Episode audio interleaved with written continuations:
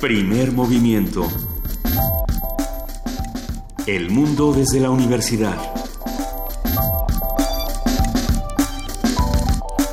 Muy buenos días, son las 7 con 3 de la mañana de este lunes 10 de octubre. Estamos aquí en Radio UNAM arrancando primer movimiento. Querida Luisa Iglesias. Queridísimo Benito Taibo, un gustazo tenerte de vuelta aquí en la cabina de Radio UNAM. Para nosotros es eh, un placer. Ya esta, esta, voz de Benito Taibo está patrocinada por Berlín sí. o por Madrid. Brandenburg, Brandenburger Tort.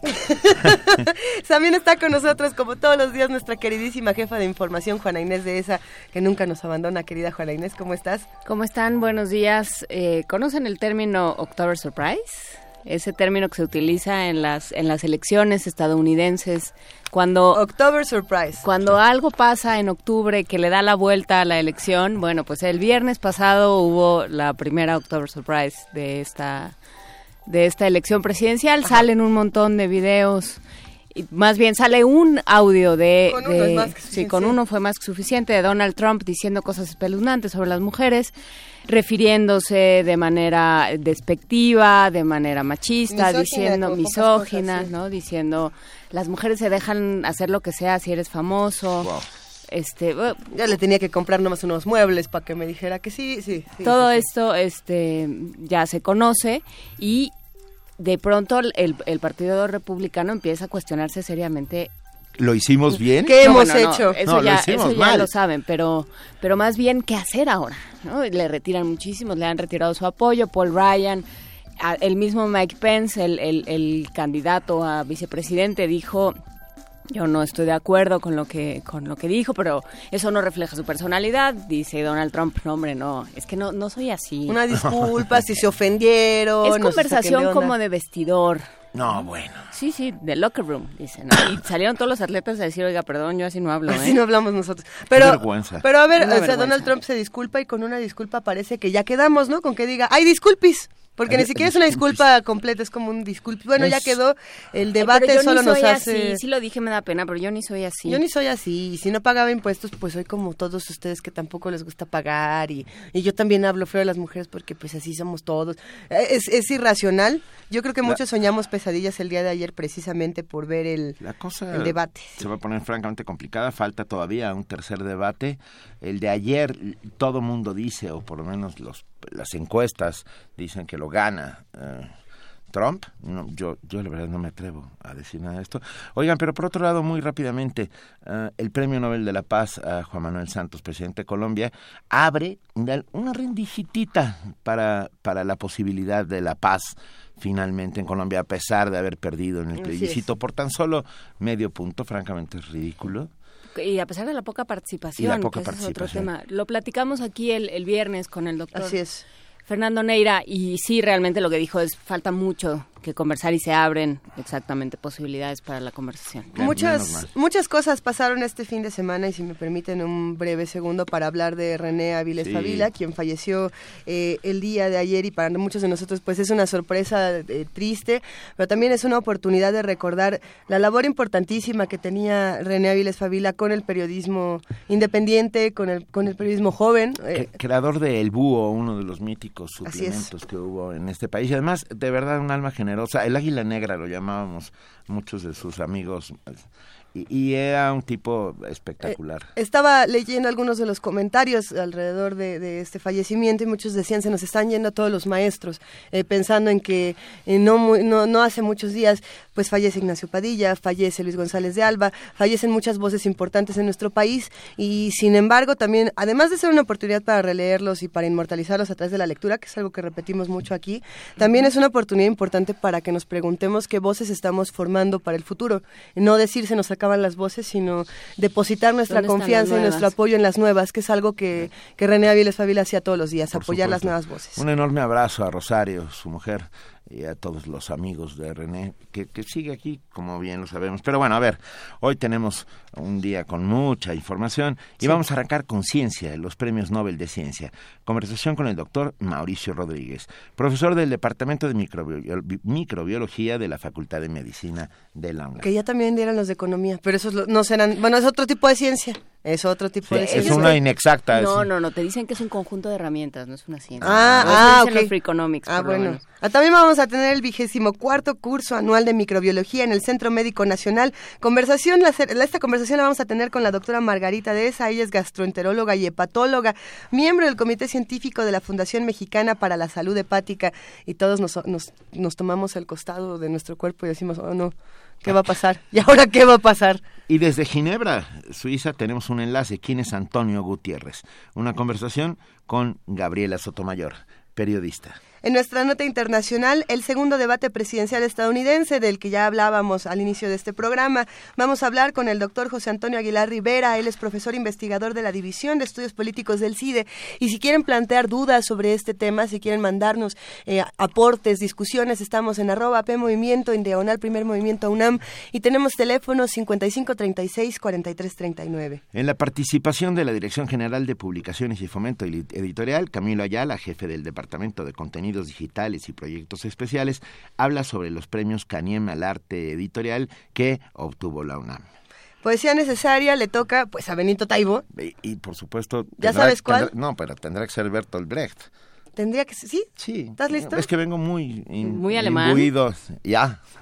ya. Te van a decir, pero ¿y los expresionistas? O- bueno, encontraremos algo que, que cumpla con todas las expectativas. Órale, ya estamos listos para Poesía Necesaria. Hashtag Poesía Necesaria para los que quieran mandar un poema para Benito Taibo. Alemán. ¿Español no? ¿O franco-prusiano? ¿No quieres así, así una cosa más, ma- que abarque más? ¿Astrohúngaro? Algo sí, ahí austrohúngaro, vemos. franco-prusiano, algo bonito. Ok. En nuestra mesa del día, renta mínima. Una conversación con Rolando Cordera, director del programa universitario de estudios sobre el desarrollo. Y como lo prometimos eh, la semana pasada, vamos a hablar con nuestro hombre en Colima. Vamos a platicar con Juan Arturo Brennan, que está precisamente en el Festival de Cine de Colima. Ustedes lo conocen, director de cine crítico eh, musical y voz fundamental de Radio UNAM, que siempre nos presenta las mejores melodías antes precisamente de primer movimiento. Así que será, será una gran conversación. Quédense con nosotros de 7 a 10 de la mañana. Tenemos mucho que discutir todavía. Por supuesto, pero antes yo quiero agradecer cumplida enormemente a mis compañeras Juana Inés de Esa y, Luisa Iglesias por haber permitido que yo fuera hasta a, a- a ver lo que tenía que ir a ver. Te Ya- extrañamos mucho, Yo también querido Benito. extrañé, y a todos mi- com- mis amigos y queridos compañeros de aquí de Primer Movimiento, que de verdad los extrañé y me ven con cara A ver, de... dice, dice la producción que como te extrañaron, que si quieres presentar la siguiente nota, que, te- que, que está así. Que tiene una palabra gigantesca. Una- a ver, vamos a ver de qué va la siguiente Virgen nota. de Guadalupe. Venga, la final, fin, financiarización. Financiarización es un proceso en el que el control eh, de las economías ha pasado a los sistemas financieros que controlan gran parte, parte de la riqueza que se produce en el mundo. En México a este proceso se le conoce como neoliberalismo. O sea, es mucho Ah. mejor neoliberalismo que neofinanciarización. Eh, Sí, porque las dos suenan igual de espeluznantes, pero sí, vamos a ver, vamos o sea, a ver. en las dos te toca. Va, nuestra compañera Virginia Sánchez tiene los detalles. La financiarización es un concepto empleado en América Latina y países en desarrollo que permite explicar algunas de las partes del comportamiento de las economías en el presente y la reestructuración de nuestras sociedades. Se trata de un proceso en el que el control de casi todos los aspectos de las economías ha pasado a los sistemas financieros, específicamente a un grupo pequeño e intermediarios financieros de corporaciones, que controlan gran parte de la riqueza que existe y se produce en el mundo. Así lo aseguró la doctora Eugenia Correa Vázquez, coordinadora del Centro de Investigación y Estudio en Economía Financiera, durante la mesa redonda Consecuencias Sociales de la Financiarización en México, realizada en el Instituto de Investigaciones Sociales de la UNAM. Habla el especialista. Así, financiarización rápidamente nos lleva a entender que es un proceso que implica una gran concentración económica, una concentración eh, del ingreso, una concentración de las rentas, una concentración de la propiedad de los activos, una concentración enorme. Y durante el proceso de financiarización esa concentración ha llegado a ser tan grande que ha llevado, por ejemplo, a agentes como Stiglitz a hablar de ese 1% propietario de casi todo frente al 99% de trabajadores y de clases medias e incluso de empresarios que están perdiendo una posición importante en la economía y en la sociedad. La académica Marcia Solorza, de la Facultad de Economía, señaló que en México la financiarización, también conocida como neoliberalismo, ha producido una situación de desigualdad económica y social, donde el Estado dejó de ser un ente participativo en el sector empresarial y dejó de dar cobertura a los trabajadores en el ámbito de la estabilidad laboral y del conjunto de prestaciones, tales como el que corresponde a salud. ¿Qué ha pasado en cambio con la población? El crecimiento de la producción se ha estancado. Y ese estancamiento de la producción, obviamente, aún con todo y los flujos de capital que ha habido destinados hacia ciertos nichos de producción manufacturera, en el caso de México, pero esta inversión realmente ni ha generado los empleos que ha prometido, ni ha generado la distribución del ingreso como se suponía que debía de haber sido. No, lo que ha generado una gran concentración del capital y lo que ha significado es que el Producto Interno Bruto se haya estancado, que el crecimiento de la productividad en términos generales en el país se haya deteriorado y que el salario real también se haya estancado. En la mesa también participaron la doctora Margarita Camarena del Instituto de Investigaciones Sociales y el doctor Wesley Marshall de la Universidad Autónoma Metropolitana Iztapalapa. Para Radio NAM, Virginia Sánchez.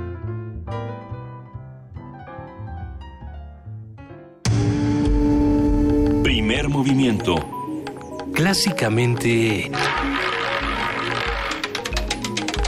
Universitario. 7 de la mañana con 15 minutos y, no estoy muy segura de qué va a pasar con la canción para niños. Solamente em, empecé a sentir que bailaba por doquier sin cesar. ¿Qué, qué está pasando, Juana Inés? La semana pasada tuvimos muchas discusiones, por lo menos yo y los enanitos de mi cabeza, porque poníamos canciones para niños en diferentes idiomas y luego dijeron que no, que en español y que cri, que para que ya no tengamos problemas sobre el idioma en el que vamos a poner la música para niños, tenemos esto. En esperanto. En esperanto.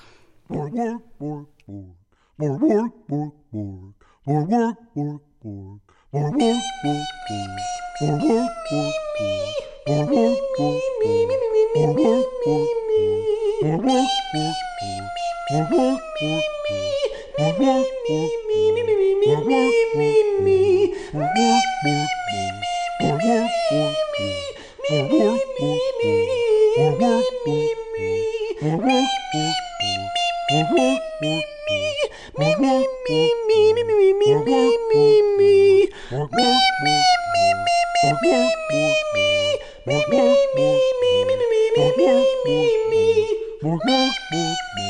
Hello.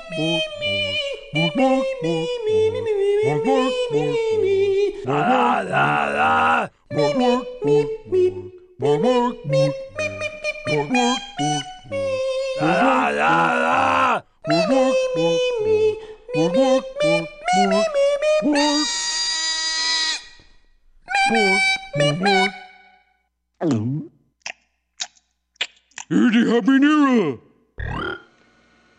Hmm, you running Mac or PC? After that, I'm running away. Wait for me. Primer movimiento. Clásicamente...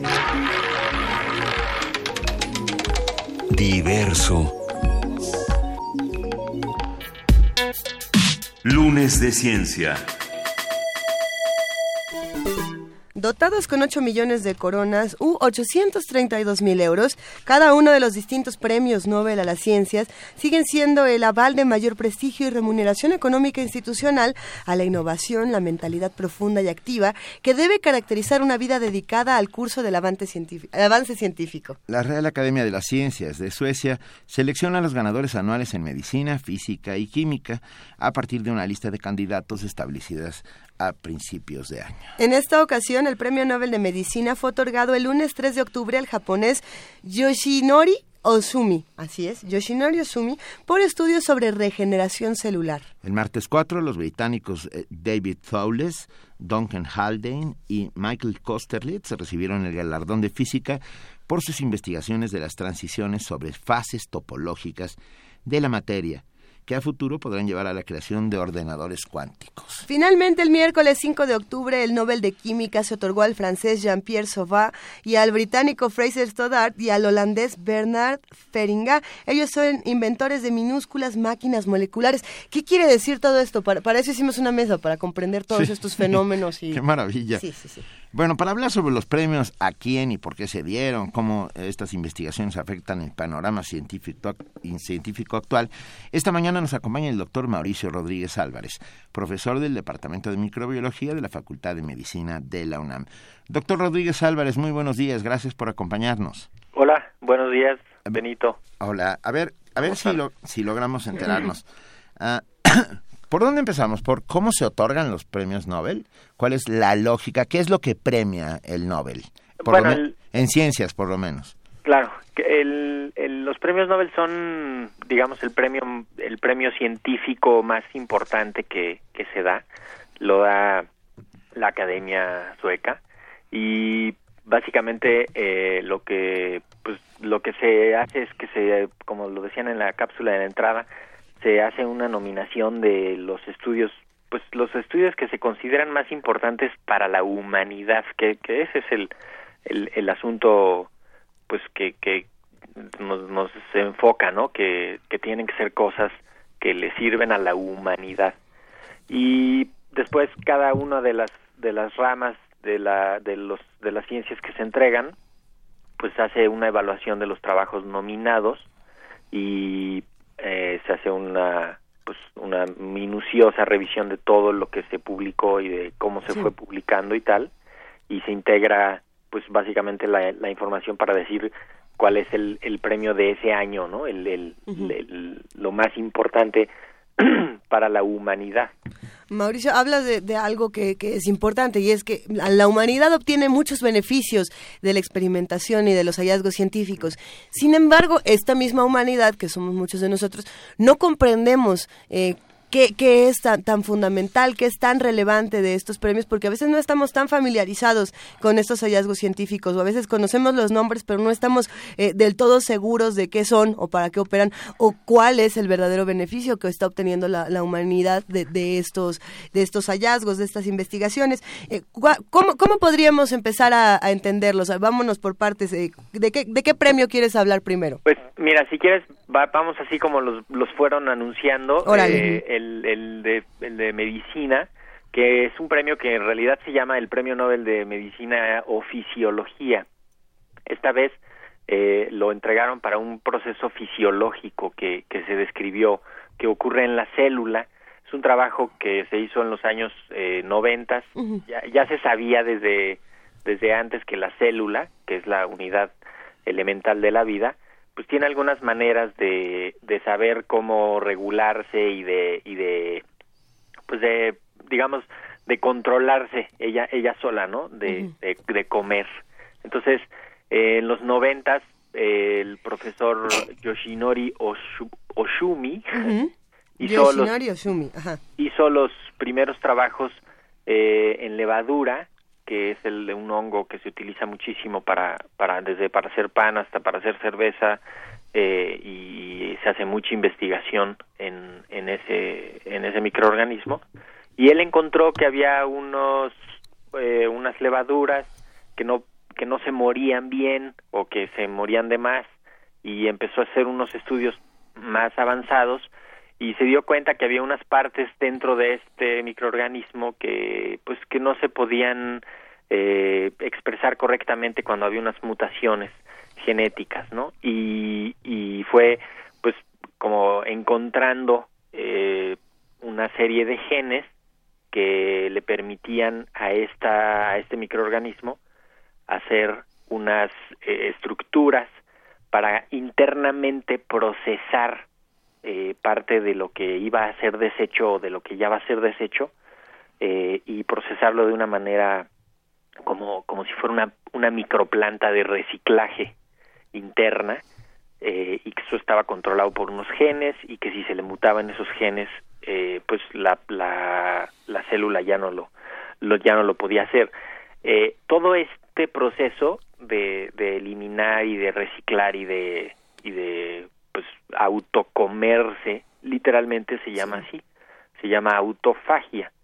Y es justamente un proceso en el cual la célula pues se, se regula de forma eh, pues súper bien coordinada para que sus propios desechos no la no la eliminen, no la no la intoxiquen, no la no la dañen. Y con eso se pues se hace como una especie de, si, si queremos verlo así en, en, un término coloquial pues como de, de reciclaje y de limpiar la, la basura interior para reusar algunas cosas y para darle la disposición final a otras, ¿no? Entonces, sí. No, Mauricio, me, me, quedé pensando que seguramente esto a futuro podría ser, eh, eh, a, a, lo mejor este es el primer paso de muchos que se necesitan para el, para controlar o para erradicar el cáncer. Eh, sí, justamente ahí hay como tres líneas en las que apunta esta esta investigación, que es eh, uno para todos esos procesos en los que hay una una división celular anormal, que son todos los cánceres.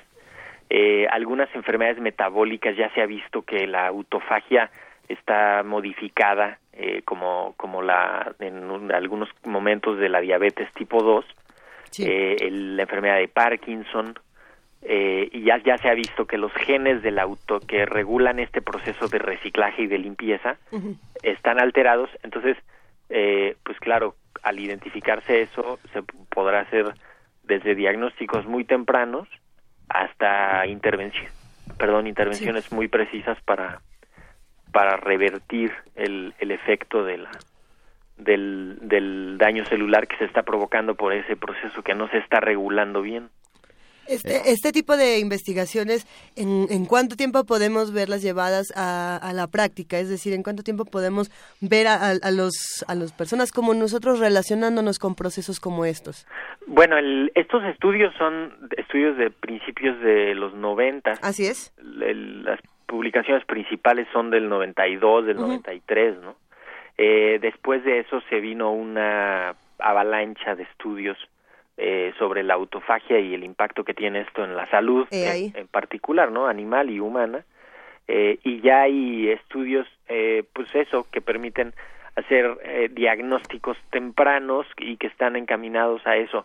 Eh, en los siguientes años, además con este tipo de premios, siempre se, se voltea a ver hacia allá y se hace una, una especie como de, pues de una promoción muy importante y pues seguramente en los próximos años vamos a empezar a ver, pues quizá no ya aplicaciones terapéuticas, un avance significativo en, en, en, aplicaciones de, pues de, para, para el diagnóstico y para el, para el manejo de la, del, de los problemas relacionados con esta con este proceso, ¿no? Antes de que pasemos al, al siguiente premio y de que hablemos de, de, lo relevante de los de los siguientes premios, eh, ¿qué, ¿qué, es más importante? Yo sé que siempre es más importante el dinero en, en, en cosas como estas porque privilegia eh, las investigaciones. No estoy diciendo que el dinero sea más importante que otra cosa, pero hay quienes dicen que sobre todo la visibilización de las investigaciones hace fundamental ganar premios como estos.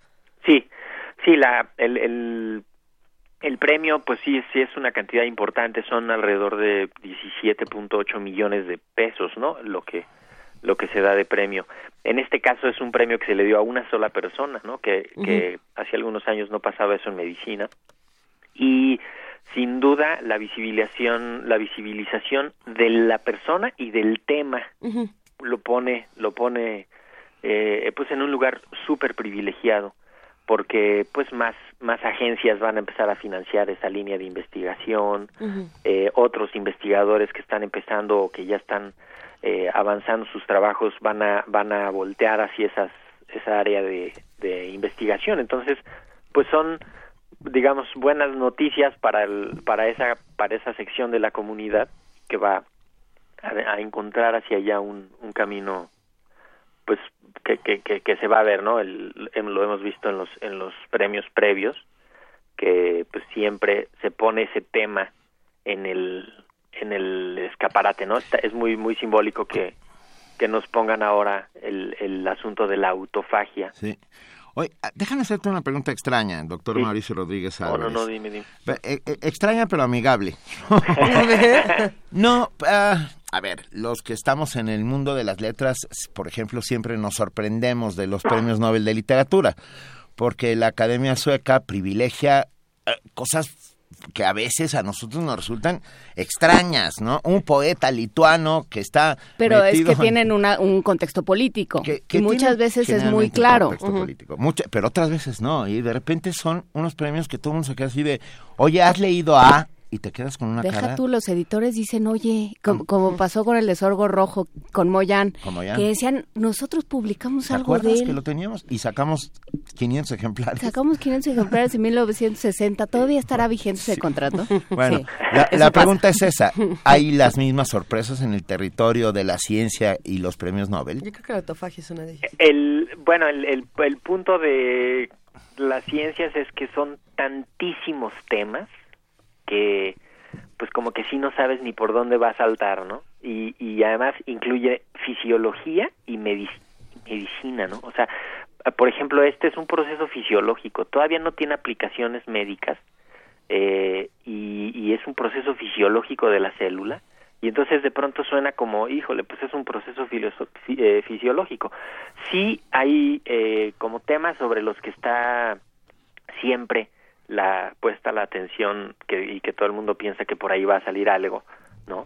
Eh, pero pero pues, no, no hay ni por dónde esperárselo, ¿no? El, el, e- este, por ejemplo, pues es un trabajo que se hizo en los noventas, ¿no? ¿Eh? Bueno, ya Sí. pasaron 20 años, pues. Que- y que li- 25. literalmente el, el, el, el comité este del Nobel dice, a ver, por este y por este y por este artículo, que son tres artículos que este tipo publicó en 1992, 93 y 95. Y, y por eso le están dando el premio. Entonces, híjole, es tan, es tan difícil. Muchas veces en, en literatura pues hay mucha obra, ¿no? Claro. Y hay, y hay un trabajo pues político también y, y incluso ahí eh, pues es más es, es eso es más complejo no y aquí aquí es así como no pues a los que describieron el, o sea este no es un premio al que describió la autofagia y que puso los los tres artículos que, que son la semilla de ese tema y que son de los noventas y pues ni cómo ni cómo a- hacerlo no quizá hay menos sorpresa en, hay en menos este sorpresa. que en el de literatura no Y, y se preguntan muchos eh, cómo poner en práctica entonces los, los hallazgos que se dan en, en las ciencias. Y en el caso de la física, por ejemplo, que es el siguiente eh, premio, podemos hablar de, de, un, de una experimentación y de una investigación que quizá tiene mucho futuro en, en la práctica y que tiene una parte interesante. ¿Podemos hablar de ese, de ese premio? Sí, sí, claro que sí. El de, el de física se lo dieron a tres investigadores.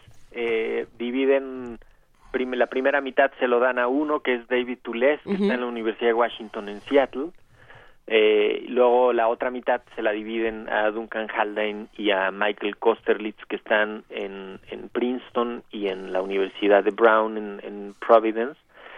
Y la, lo que hicieron estos eh, físicos, pues es descubrir, hacer un descubrimiento teórico primero de las transiciones de fase topológicas, que ahorita vemos más o menos eso cómo se, cómo se come. Aunque sí, por favor. Y, y luego hicieron algunas cosas experimentales también para corroborar las, las transiciones de fase de la materia, ¿no? Entonces, eh, este, este trabajo, si del otro estábamos diciendo que, que son cosas que se hacen hace mucho tiempo, los primeros trabajos de Kosterlitz y Toules lo hicieron en 1972, ¿no? Y explicaron ahí teóricamente cómo la topología, que es una rama de la medicina, de la de las matemáticas, perdón, eh, que, que ayuda a decir cómo están distribuidas eh, las pues la- las su- superficies, las moléculas, lo que se esté trabajando, eh, se podía se, se, podía producir un orden de acomodo del, del, de, la, de la materia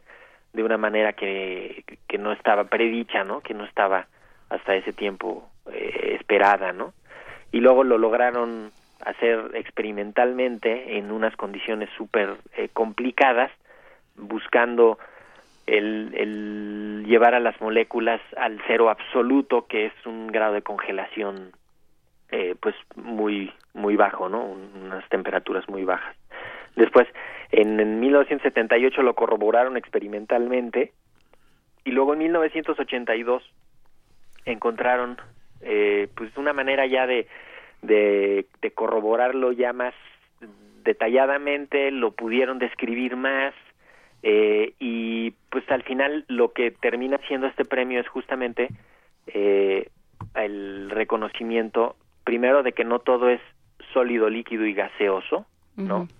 Que ese es, esa es la aplicación más importante, o sea, no toda la materia está en sólido, líquido y gaseoso, sino que hay eh, pues algunos estados que son estados atípicos de la materia y lo primero que lo describieron teóricamente y que lo describieron experimentalmente, ¿no? O sea, lo encontraron experimentalmente y que eso va a, o sea, imagínense el, el nivel de, de, complejidad que tiene esto y el nivel de trascendencia, pues, regresando al tema de que esto a quién le sirve, ¿no?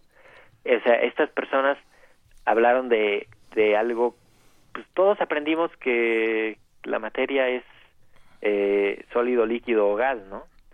Y con el trabajo de estos investigadores, pues dijeron, mira, hay, hay algo más que esos tres estados y aquí se puede comportar así y las moléculas se pueden comportar así en, en unos estados transicionales de entre las fases, ¿no? Y pues eso, digamos, ya nada más por el puro conocimiento. Y lo otro es, ¿para qué sirve eso? ¿no? O sea, de- a nosotros, ¿de qué nos va a servir eso? ¿no? Entonces, parece que la aplicación de esto va a ser eh, básicamente en, en, pues en generar materiales como súper aislantes, ¿no? Que puede, que puede ser así lo- la, la, la aplicación, que aíslen calor, que puedan aislar eh, pues corrientes eléctricas eh, diferentes eh, circunstancias que todo esto tendrá alguna aplicación seguramente en, en asuntos de cómputo eh, de supercómputo se podrán hacer después en algún momento computadoras super eh, super veloces super más más allá de lo que estamos ahorita eh, utilizando Justamente, Mauricio, parece que es como el descubrimiento de los polímeros, ¿no? Un poco. Sí, sí, sí, sí. Justamente el- eh, están están encontrando, bueno, eh, la, la aplicación que se está pensando en eso es que, pues, que va a ser eh, cosas electrónicas, superconductores, este, y, y, pues computadoras cuánticas que son como, pues, como el futuro de la computación, que van a tener, haber procesadores súper rápidos, más fuertes, con que no se calienten. El problema de todo esto es que en las computadoras, incluidas las chiquitas de las, las laptops, es que se calientan porque está pasando por ahí eh, pues electrones, ¿no? Claro. Entonces, lo que proponen después con este tipo de trabajos va a ser pues proponer elementos y acomodos de la materia para que no se calienten y para que conduzcan más rápido la, la información, ¿no? Ha- Hay una leyenda urbana, bueno, que no es leyenda urbana, que es cierta, no existe un premio Nobel de Matemáticas, porque, Sí. porque dice la leyenda urbana que, que... ¿No saben esa historia? eh? A ver, cuenta, cuenta, cuenta, Benito. A ver, eh, o la, cuéntala tú, porque seguramente No, la sabes no, no, mejor la que... Tienes, la tienes ahí muy presente. A ver, parece ser que la mujer de Alfred Nobel, creador de los premios Nobel, lo deja por un matemático. Y a la hora que él de- sí, y a la hora que él decide dar, dar hacer la fundación y otorgar los premios a la ciencia dice, para todo excepto matemáticas. Para las matemáticas, exacto. Es cierto, ¿verdad? Sí, bueno, eso es lo que lo que dicen, ¿no? Por Pe- eso pero se, da bueno. el, se da el otro premio este para los para Pe- los matemáticos. Pero en el fondo sí se da a los matemáticos, así que casi casi por por eh, ¿cómo se llama? de rebote, ¿no? Eh, pues esta cosa de la física de este premio del, del de este año tiene un componente matemático Enorme. enorme. Claro. O sea, toda esta parte del el estudio del, pues, de la topología que, que lo aplicaron a la, al estudio de la materia, pues eso ahí tiene una cosa matemática muchísimo que, que sí, si no hubiera, eh, si, si fuera verdad ese, esa leyenda urbana, pues seguramente que Alfred Nobel estaría retorciéndose en su tumba, como dicen. Eso.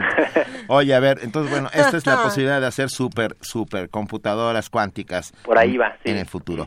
Y luego, el último que tenemos es el de química. No, Eh, a ver, el de, el de química, eh, así literalmente el- lo que el- por lo que le dan el premio a estos tres investigadores es por el desarrollo y la síntesis de, de, de, de máquinas moleculares, ¿no? Entonces, también un poco si, si nos vamos a qué hicieron, bueno, eh, los investigadores son, está un poquito más internacional el, el premio, son tres investigadores también, este sí lo dividieron en tres partes iguales, que es un investigador francés, eh, Jean-Pierre Savage en Estrasburgo, en Francia, eh, Fraser Sodart en que es eh, inglés pero que está en Estados Unidos y Bernard Feringa en la Universidad de Groningen en, en los Países Bajos, ¿no? Entonces eh, lo que fueron haciendo igual en 1983, en 1991, eh, pues fue hacer, eh, buscar cómo eh, por medio de síntesis química crear un, unas moléculas que se pudieran mover. La, la idea que se tenía era que, pues que todas las moléculas están unidas por, por la, la, la, la interacción de los, de los átomos, ¿no? Por, por, por fuerzas que no les permiten siempre el movimiento a nivel así atómico, ¿no? O sea, que un átomo está bien agarrado con el otro, ¿no? Y estos tipos eh, hicieron pues una síntesis química eh, y crearon dos moléculas que, pues, que formaban dos anillos que se engarzaban así uno a otro y que se podían mover, ¿no? Que, que les llamaron ellos catenanos que, que pues por, por, de- por la forma en la que estaban acomodados, ¿no? ¿Castenanos? Catenanos. Catenanos.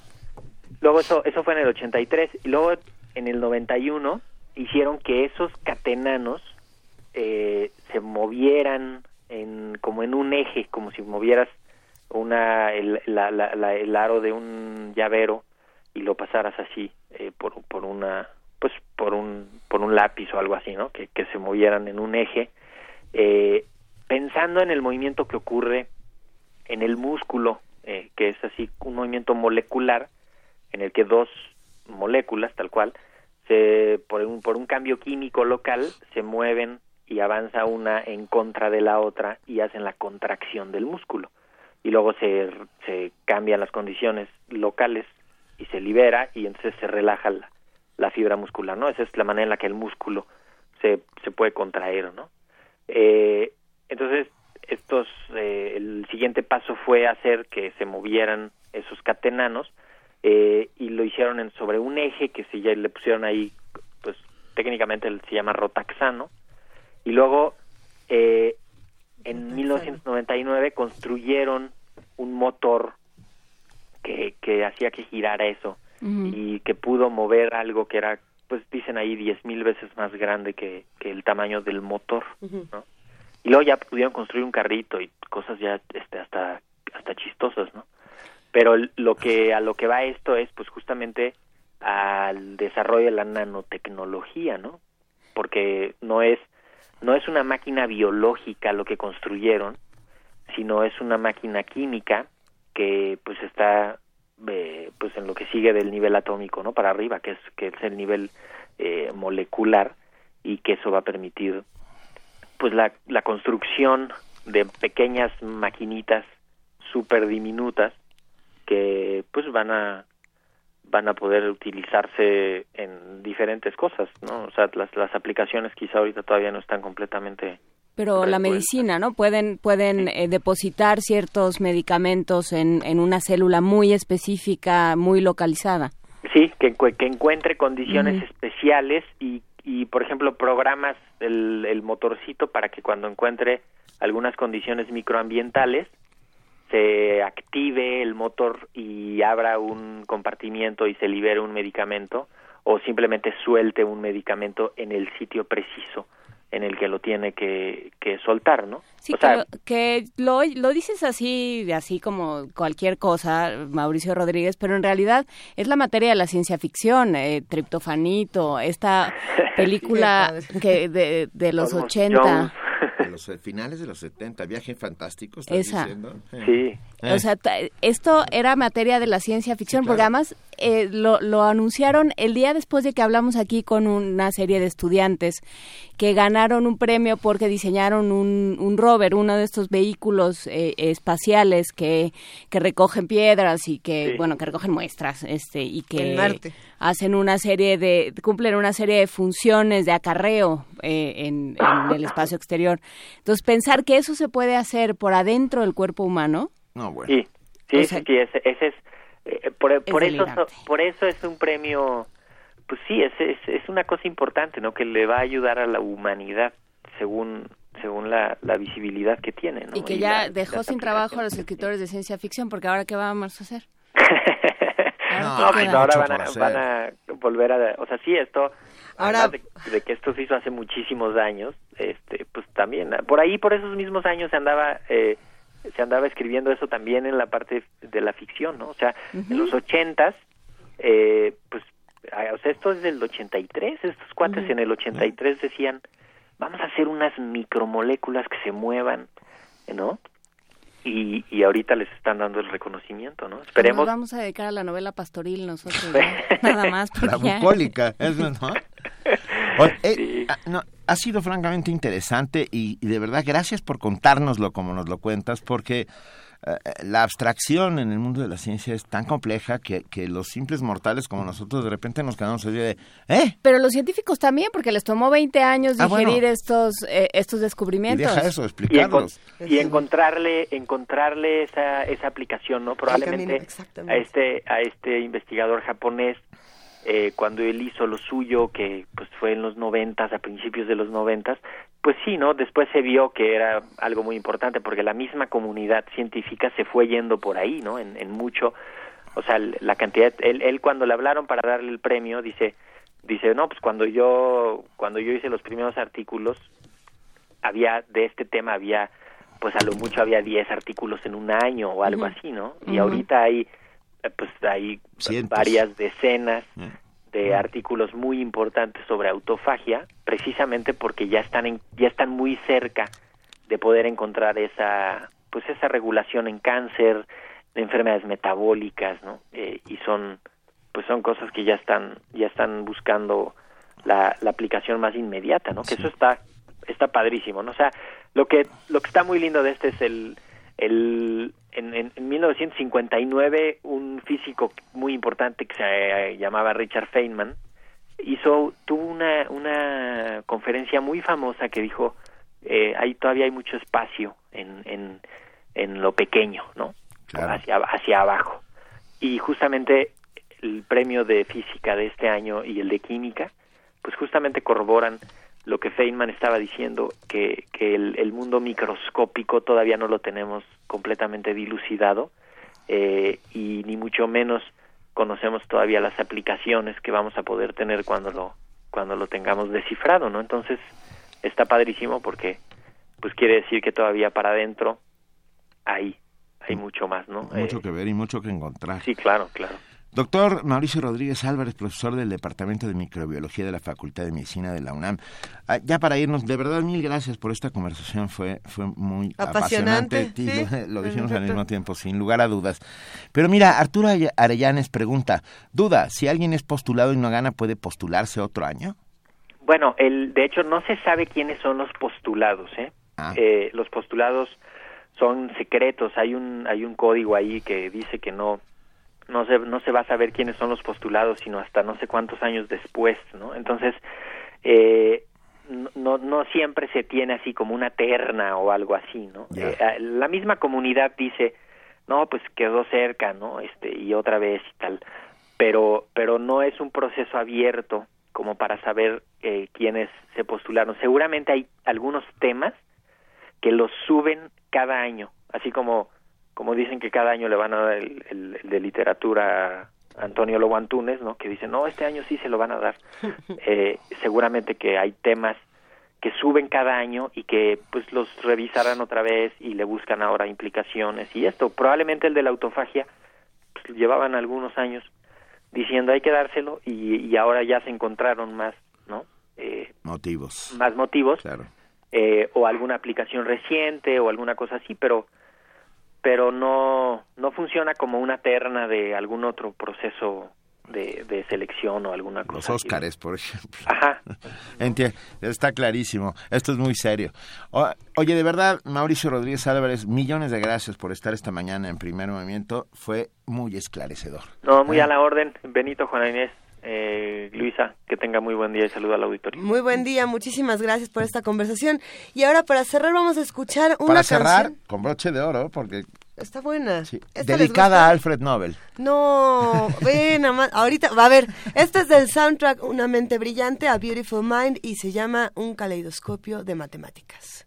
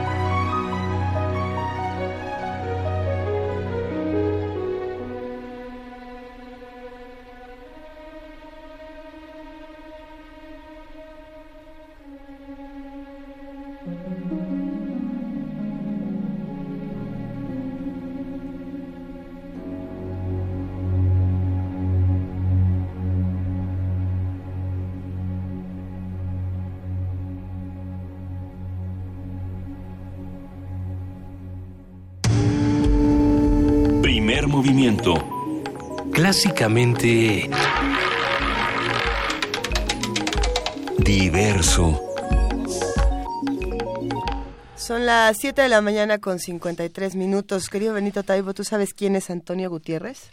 Yo sí sé, pero lo vamos a hablar luego. Porque Bueno, después lo vamos a este platicar. Claro, en este momento lo que tenemos es Ah. en la línea y lo agradecemos inmensamente a la doctora Margarita Dehesa, gastroenteróloga y hepatóloga, miembro del Comité Científico de la Fundación Mexicana para la Salud Hepática.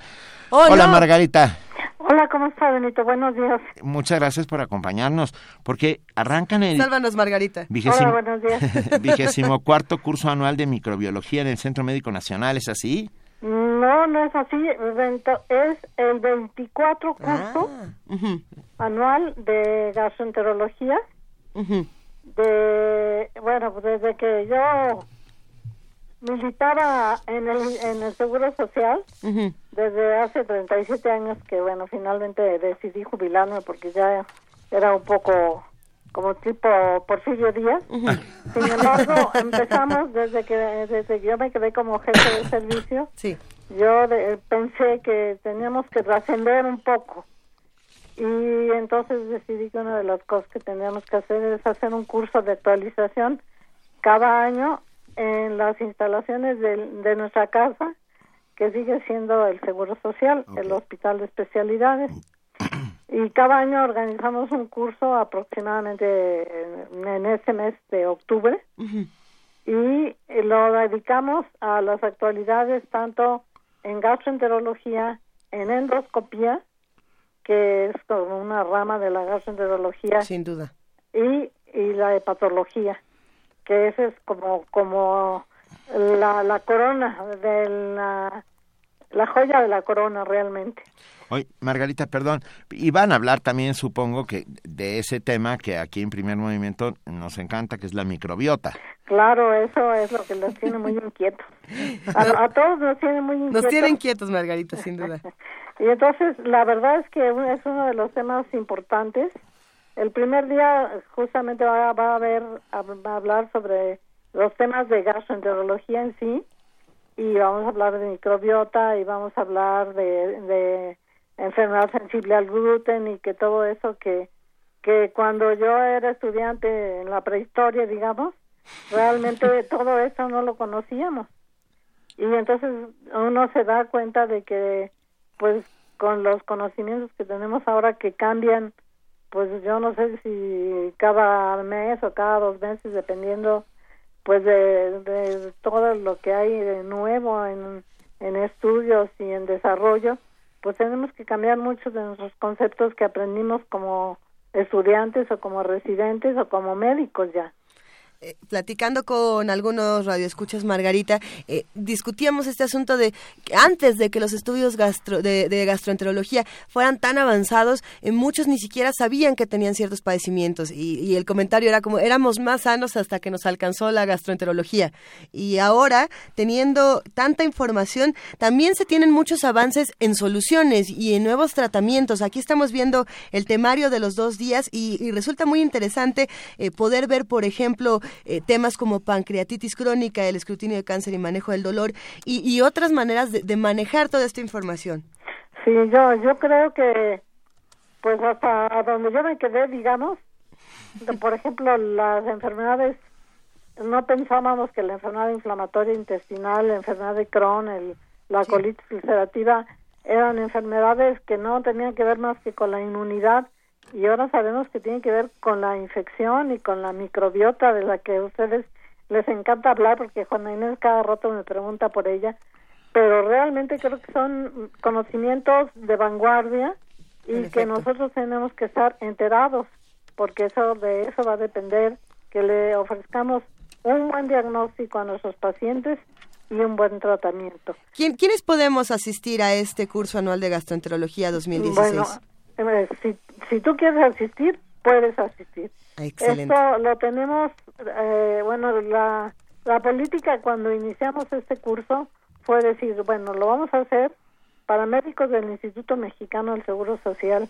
que a pesar de todos los avatares que hemos tenido, sigue siendo una gran institución y lo dirigimos a médicos gastroenterólogos, a médicos generales, a hepatólogos también y hasta los cirujanos los invitamos porque los cirujanos andan, muy manitas calientes y lo que queremos es justamente que tengan el conocimiento para decidir a quién operamos, a quién no operamos y qué hacer en cada caso Claro. si es que esto es posible. Porque la verdad es que yo creo que la medicina ha avanzado mucho. Creo que tenemos que estar constantemente preparándonos porque de otra manera ya no vamos a ser buenos médicos, vamos a ser buenos amigos Claro. de los pacientes, Eso pero no buenos médicos. Bueno, pues el vigésimo cuarto curso anual de gastroenterología, enfocado en casos de endoscopía, gastroenterología y hepatología, eh, sucederá del 12 al 14 de octubre en, el servicio de gastroenterología. Eh, de- Va a ser en el, en el auditorio Sí. del, del Hospital de Especialidades, ok, en el auditorio de, de la del, del en el, servicio de, del servicio de gastroenterología pero en el auditorio este en el que está en el primer piso y que está dedicado al, al maestro Bernardo Sepúlveda así se llama el auditorio porque él fue el que realmente uno de los padres de, gas- de la gastroenterología en México y que realmente si yo tenía, tuviera que decir quiénes fueron mis maestros, uno de ellos fue el doctor Sepúlveda, el doctor Landa, y por eso es que pues dedicamos este curso a ellos. El auditorio está dedicado a ellos, está en el primer piso del Hospital de Especialidades y lo más importante de todo es que es entrada libre, no tienen que pagar nada, solamente tienen que ir y tienen que estar muy vivarachos para que aprendamos lo, lo nuevo. Y me incluyo yo porque yo como más me he dedicado al hígado como que de repente me llega un paciente que no tiene nada de hígado y que tiene una enfermedad de, de- del intestino o del páncreas y tengo saber, que saber diagnosticarlo, cómo estudiarlo y cómo tratarlo. venga. Margarita de esa mil gracias. Ya subimos a nuestras redes sociales todos los datos. Te mandamos un muy fuerte abrazo y que sea un éxito el curso. Muchas gracias, Benito. Y de veras que además que sea un éxito como lo hace, lo ha, lo ha sido su programa, que verdaderamente me hace levantarme temprano para escucharlo. A nosotros también nos hacen levantarnos temprano. Bueno, ustedes se tienen que levantar. Yo sé.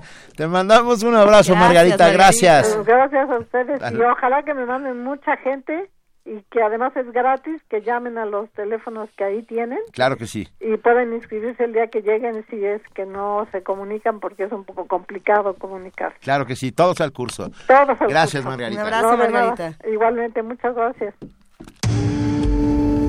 Primer movimiento. Clásicamente diverso.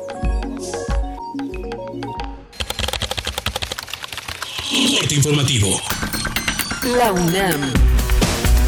La medicina tradicional y la biomedicina son recursos útiles para resolver ciertos problemas de salud en áreas vulnerables, afirmó Iskra García Vázquez, investigadora de la Escuela Nacional de Estudios Superiores León de la UNAM. Para resolver padecimientos recurren a una gran cantidad de plantas medicinales.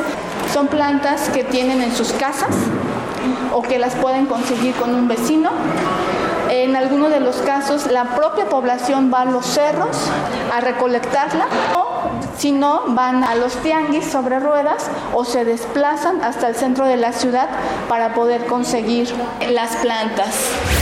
Alejandra Álvarez Hidalgo padece sordera y estudia pedagogía e inglés en la UNAM. La universitaria realizó su examen de admisión de forma convencional, cursa la carrera en línea y el idioma de manera presencial. Habla la estudiante a través de un intérprete.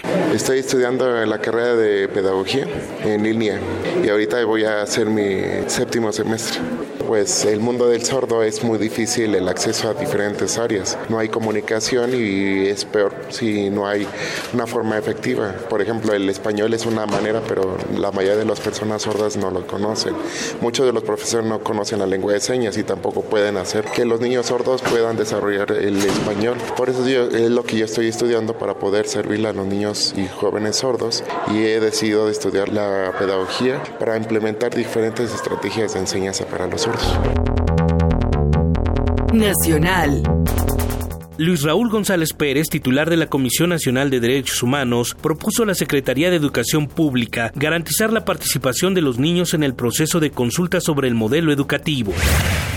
Andrés Manuel López Obrador, presidente nacional de Morena, presentará hoy una demanda contra el diario The Wall Street Journal. Esto tras publicar que en su declaración de bienes, el líder opositor mintió al no reportar como suyos dos departamentos ubicados en Coyoacán. La Conferencia del Episcopado Mexicano anunció la designación del arzobispo de Tlanepantla, Carlos Aguilar, como nuevo cardenal. El nombramiento lo hará el Papa Francisco el próximo 19 de noviembre. Javier Bolaños, presidente de la mesa directiva de la Cámara de Diputados, informó que Miguel Ángel Osorio Chong, secretario de Gobernación, comparecerá el próximo 14 de octubre como parte de la glosa del cuarto informe de gobierno. La bancada del PAN en la Cámara de Diputados advirtió que el recorte presupuestal en materia de seguridad agravará la situación y podría provocar un mayor aumento en los índices delictivos. La dirigencia nacional del Partido Verde Ecologista de México se pronunció a favor de no limitar el uso de armas de alto poder por parte del ejército mexicano, esto tras la emboscada ocurrida en Sinaloa. Economía y finanzas. Benjamín Grayev, presidente del Consejo Nacional Agropecuario, informó que aumentaron las exportaciones de aguacate a Estados Unidos. Este año, la producción pasó de 640 mil toneladas a 800 mil respecto a 2015. Internacional. El presidente de Colombia, Juan Manuel Santos, anunció que donará el dinero que recibirá por el Premio Nobel de la Paz que obtuvo el viernes pasado. Este gran premio Nobel viene acompañado de un premio también monetario, 8 millones de coronas suecas. Quiero anunciarles que anoche me reuní con mi familia y hemos tomado la decisión de donar esas 8 millones de coronas suecas para que las víctimas puedan ser reparadas. Vamos a, a decidir eh, obras o fundaciones o, o programas que tengan que ver con víctimas y reconciliación. El expresidente colombiano Álvaro Uribe insistió en que miembros de las Fuerzas Armadas Revolucionarias de Colombia, responsables de delitos atroces, deben pagar penas de reclusión. Esto luego de que el acuerdo de paz fue rechazado en las urnas. El presidente interino de Haití, Jocelyn Privet, declaró tres días de luto nacional por los cerca de 900 muertos que dejó el huracán Matthew. Un día como hoy. En 2004 murió el actor y director de cine estadounidense Christopher Reeve. Es reconocido por interpretar al ícono superhéroe Superman en 1978.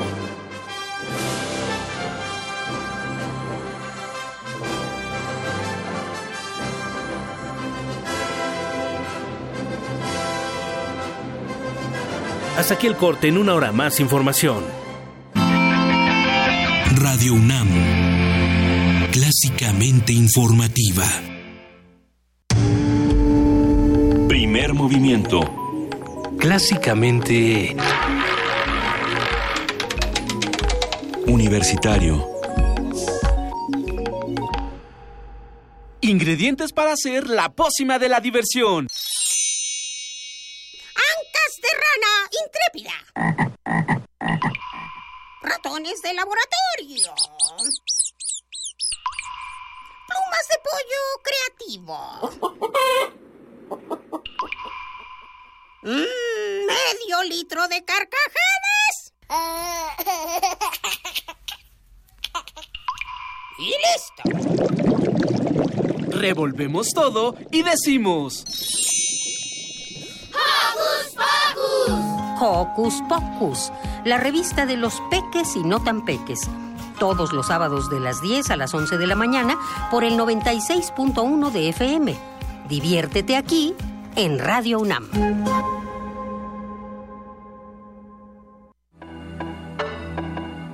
y se gesta y florece entonces el Festival de Poesía Las Lenguas de América. Raíces, lenguas hermanas, un continente, un universo de percepciones, de miradas, de voces.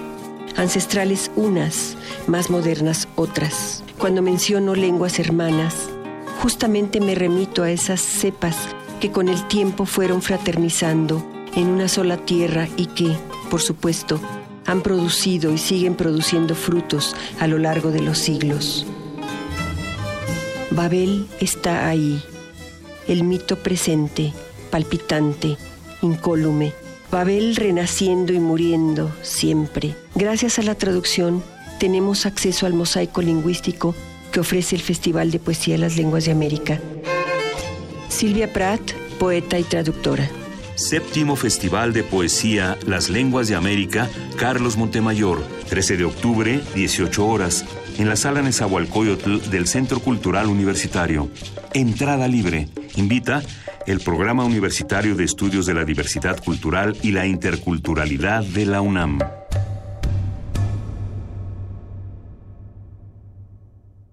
¿Eres de los que se la pasa posteando fotos en el Face burlándose de los políticos? ¿Dándole retweet a esas frases inteligentes de protesta? ¿Muestras tu inconformidad en redes sociales? ¿Haces memes quejándote del gobierno? En el Partido Humanista queremos decirte que eso no va a cambiar las cosas y que si quieres que este país cambie, tienes que ponerte a trabajar. Y el partido político es el mejor instrumento para cambiar las cosas. Y este es nuevo, no tiene vicios y tiene espacios para ti. Súmate, conócenos y pongámonos a trabajar. Partido Humanista Ciudad de México. Festival Internacional Cervantino. Este año se lleva a cabo la mayor conmemoración en el mundo, a 400 años del fallecimiento de Miguel de Cervantes Saavedra, a través del proyecto Cervantes 400. De la locura al idealismo. España y Jalisco, invitados de honor. Del 2 al 23 de octubre, disfruta lo mejor del arte y la cultura en Guanajuato y sigue nuestras transmisiones. Visita www.gov.mx Diagonal Cultura. Secretaría de Cultura, Gobierno de la República. Búscanos en redes sociales, en Facebook como Primer Movimiento UNAM y en Twitter como P Movimiento o escríbenos un correo a primermovimientounam@gmail.com. Hagamos comunidad. Son las 8 de la mañana con 10 minutos y estábamos discutiendo aquí en, en, la cabina de Radio UNAM de Primer Movimiento sobre todos los mensajes que nos han mandado. Gracias por escribirnos. Estamos en arroba P Movimiento y en Diagonal Primer Movimiento UNAM eh, nos han mandado muchos mensajes. Todo el mundo está muy contento de que ya volviste, querido Benito. Ah, yo estoy muy feliz de haber vuelto, por supuesto. Mira, Mayra Elizón dice, voto por recordar a María Curie, y recomendar el libro elusivo de Rosa Montero que me fascinó. Estoy de acuerdo. Es una gran, gran novela biográfica que se llama el ah, acabo de tener este bonito momento. Ahora lo recuperamos. Sé, eh, de no volverte a ver. La terrible idea de no volver a verte. ¿Así se llama el libro? No, sí. no se llama ¿Seguro? así. Se llama algo así. A ver, ahora mismo lo estamos buscando, como pueden escuchar, estamos Pero tecleando lo el nombre. perfectamente bien. A ver, lo interesante... La ridícula idea de no volver, sí. de, de, no volver, de a, no verte, volver a verte. Que cuenta la historia de Marie Curie uh, y, y, la historia de los amores de Marie Curie, sus dos grandes amores. Pierre, su marido, que cuando muere ella queda absolutamente destrozada, y, y su nueva pasión, pero simultáneamente lo que cuenta es eh, lo como era Marie, Marie Curie, este personaje.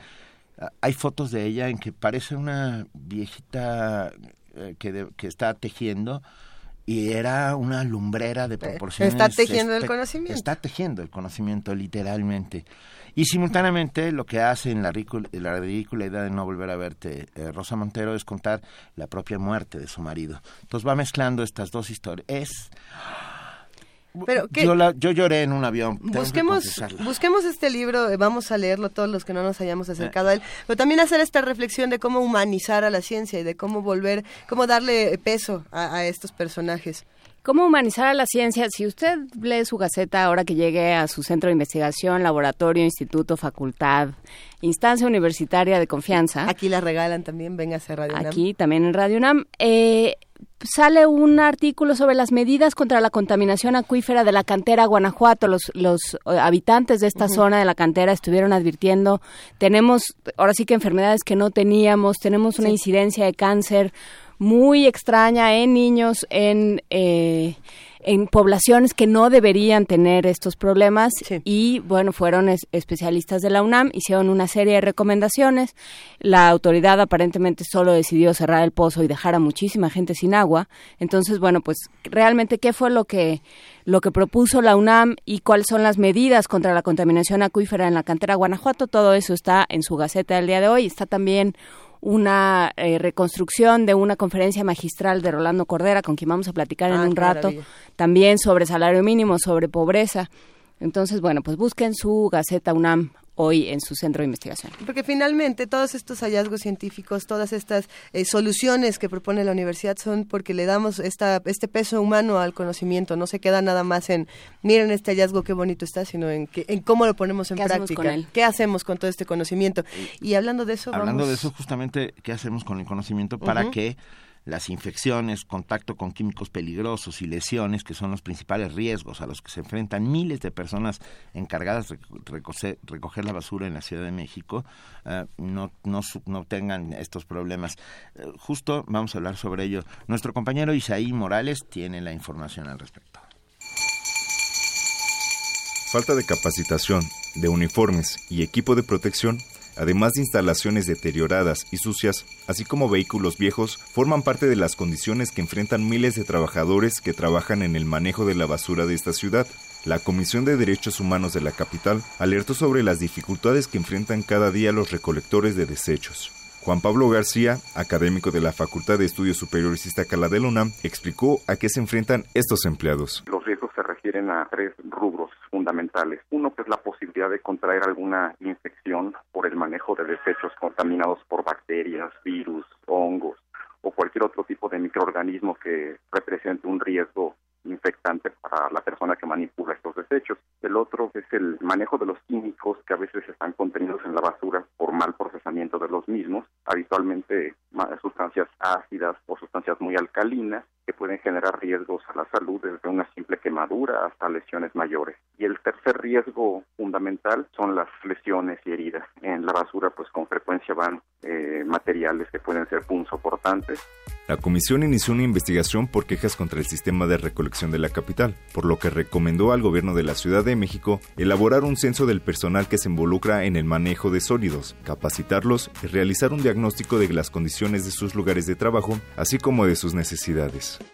El académico de la FES Iztacala afirmó que es necesario valorar la labor de los trabajadores del sistema de recolección, y eso se logrará al darles los recursos económicos y técnicos para su desempeño. Son medidas de protección como el manejo de equipos que permitan aislarse o protegerse de estos riesgos. Sin embargo, no es frecuente el que dispongan de este, de este material. Y efectivamente, la capacitación es un, un rubro fundamental. Dentro de la capacitación, pues está la concientización de los riesgos que, que implica manejar este tipo de desechos y aparte de esto, que estar en, supervisiones constantes, evaluaciones constantes para asegurar la salud de este tipo de personas que son fundamentales en la vida de, de la ciudad, pero que son poco valorados. La comisión advirtió que los pepenadores constituyen el grupo más vulnerable, porque no cuentan con un seguro social ni sueldo base. Además, no tienen instrumentos de trabajo pese a solicitarlos a las delegaciones. El organismo concluyó que el gobierno de la Ciudad de México no protege ni garantiza los trabajos dignos de estas personas, pero sí se beneficia de sus servicios. Para Radio UNAM, Isai Morales. Primer movimiento. Clásicamente... Incluyente. Muy rápidamente, antes de pasar a nuestra nota, saludamos con enorme gusto un abrazo a Ulises, que nos escucha desde Santana, California, y a arroba Libas, que está en Escocia. Muchas, muchas gracias, Citla Libas. Sí, nos, nos enviaron eh, correos y mensajes desde la semana pasada y nosotros los celebramos. La semana pasada nos íbamos ya volando como el huracán Matthew, nos íbamos desde la cabina. No, no, no, no, no lo tomen de mala manera, sino de la mejor. Y estamos de vuelta aquí con muchísimo que seguir discutiendo el día de hoy. Nos vamos a nuestra nota internacional. Con por eso, va, el pasado miércoles, con votación unánime, fue elegido Antonio Gutiérrez como noveno secretario general de las Naciones Unidas. El portugués, futuro secretario general de la ONU, ex primer ministro de Portugal, reemplazará al surcoreano Ban Ki-moon, cuyo mandato concluye este año, y habría que preguntarnos eh, cómo, cómo deja eh, Ban Ki-moon su puesto. Gutiérrez ha destacado por sus compromisos humanistas, los cuales mostró desde sus inicios como diputado socialista y como primer ministro de Portugal y dirigente de la Agencia de Naciones Unidas para los Refugiados. Además, esta elección pone de manifiesto la renovada presencia de Portugal en el contexto internacional actual.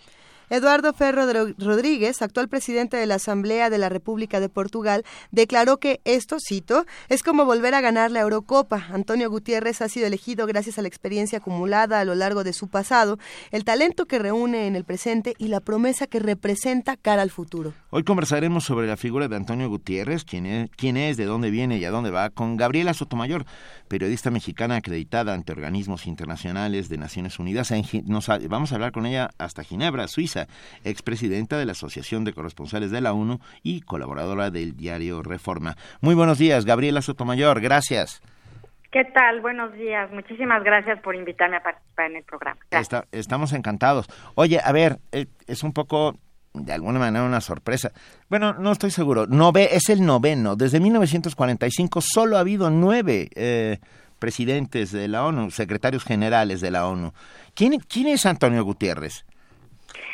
Bueno, pues Antonio Guterres, eh, no hay que olvidar que, bueno, además de haber sido primer ministro de Portugal, estuvo 10 años como alto comisionado para los refugiados, eh, la ACNUR, aquí en Ginebra, que está basado aquí en Ginebra. Sí y tuvimos oportunidad de hablar con él muchísimas veces, tuvimos muchas ruedas de prensa, muchos encuentros, y es una persona eh, muy comprometida con, sobre todo con la cuestión de los refugiados, y yo creo que por eso es por lo que lo nombran eh, secretario general por la crisis de refugiados que hay en el mundo, porque pues hay un, más de 20 millones de refugiados en, en el mundo y sobre todo la crisis que hay ahora en Europa. Claro. Eh, Guterres es una persona eh, con unas declaraciones bastante fuertes, eh, muy al contrario de Ban Ki-moon, que es muy discreto, muy prudente.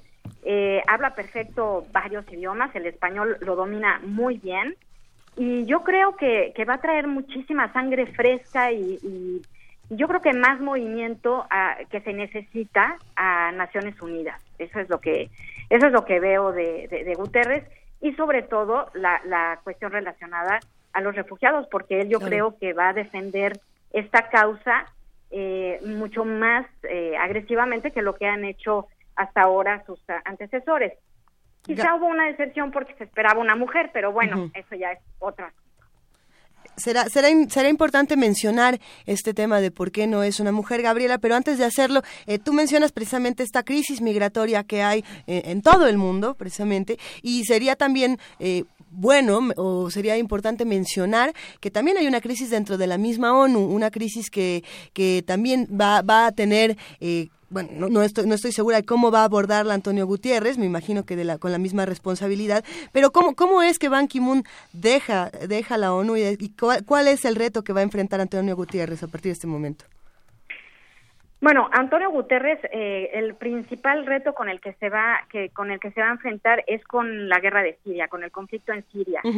Y vamos a ver si él pudiera hacer algo para, eh, no sé, para tratar de, de ayudar a que esta cuestión del veto no sea, no sea la que afecte siempre las cuestiones como la situación en la que está Alepo ahora. Eh, e, esto yo creo que va a ser un reto eh, al, al, que Guterres se va a enfrentar porque precisamente Naciones Unidas nació para evitar eh, matanzas como las que como el Holocausto y ahora están comparando lo que está pasando en Alepo con la masacre de Stalingrado, por ejemplo.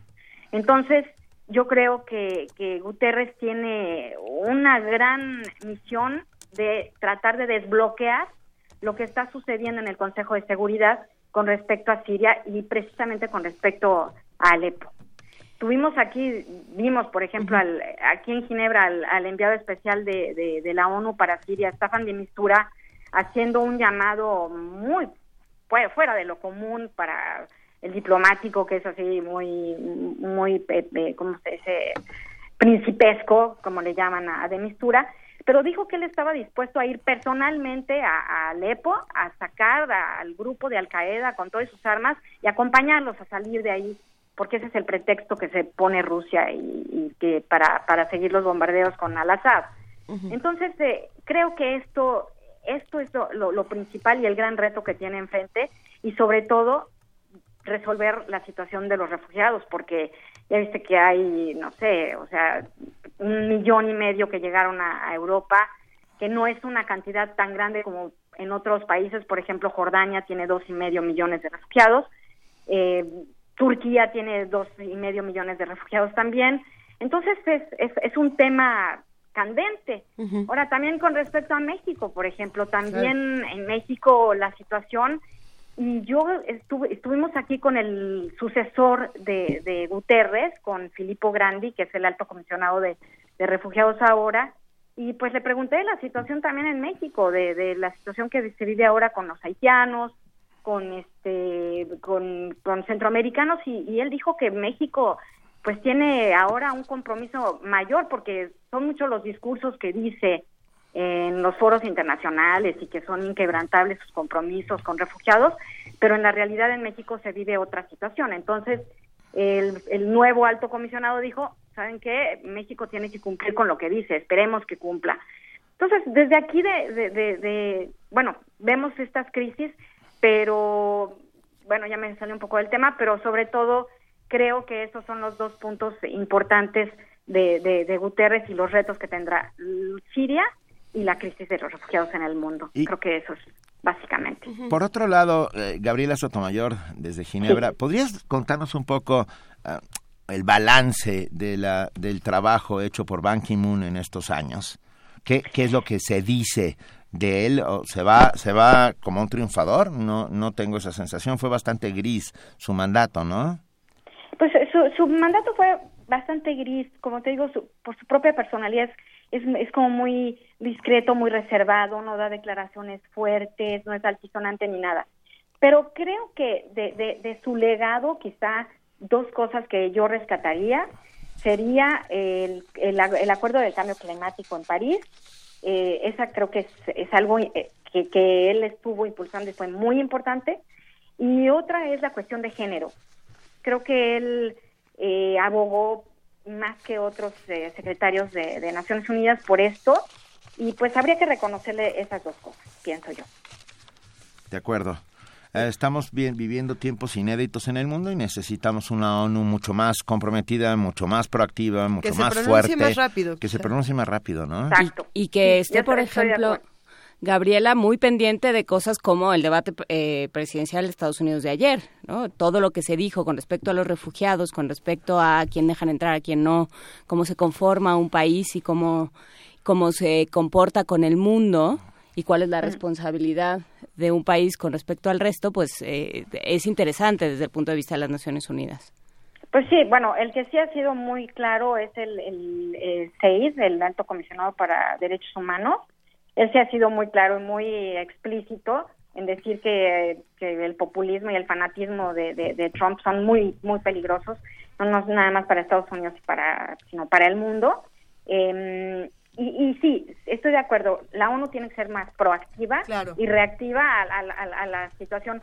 Pero hay cosas que, que sí han que sí cambian. Y, y ahí sí quiero destacar por ejemplo cosas que, que a lo mejor allá no son tan visibles pero, por ejemplo, el Comité de, ONU de Desaparición Forzada esta semana eh, nombró a Santiago Corcuera, el mexicano, como su presidente para los próximos dos años. Esto yo creo que es un, un mensaje que manda el sistema de Naciones Unidas, que que es tiene, bueno, el, secretario todo, pero estos comités trabajan con expertos independientes, eminencias en derecho internacional, que se encargan de revisar que cada país cumpla con sus compromisos de, de los que de las convenciones que son parte y creo que esto para México con Santiago Corcuera uh, presidiendo este este comité uh -huh. va a ser muy importante seguirlo y creo que, que tiene un mensaje muy claro para México de que tiene no no le van a quitar el escrutinio ni ni van a quitar el dedo del renglón hasta que México no no no no dé respuesta a la situación que se vive en, desaparición forzada, por ejemplo. Hay, hay algo que tendremos que discutir más adelante, Gabriela. Eh, tú como colaboradora precisamente de Radio UNAM eh, estarás al tanto de, la responsabilidad que se tiene del otro lado desde las universidades de relacionarnos más y de informarnos más de lo que de lo que está ocurriendo con la ONU, precisamente para que no vuelva a haber este tipo de, divorcios entre la ONU y los que estamos del otro lado que de pronto sentimos que nos está que nos están atendiendo los problemas fundamentales de la manera más eh, proactiva posible. Eh, no, no sé qué opines desde ese lado.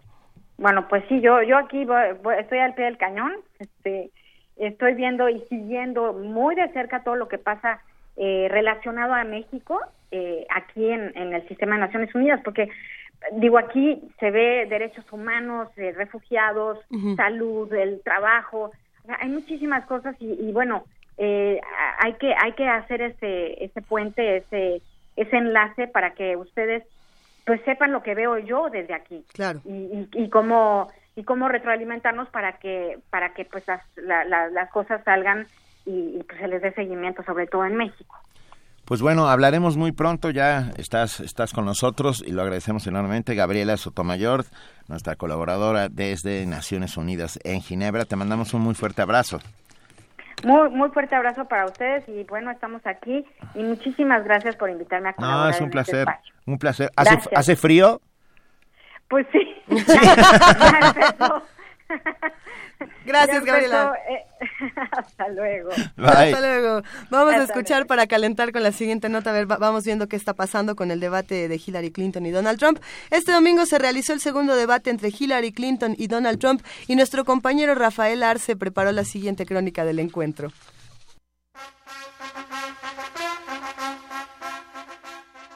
El tema migratorio y los hispanos se quedaron fuera de la Universidad Washington en San Luis, Missouri. Fue el segundo cara a cara entre la demócrata Hillary Clinton y el republicano Donald Trump. Lo que sí se hizo presente de inmediato fue el tema desatado por el video difundido a unas horas del debate en el que Trump habló mal de las mujeres.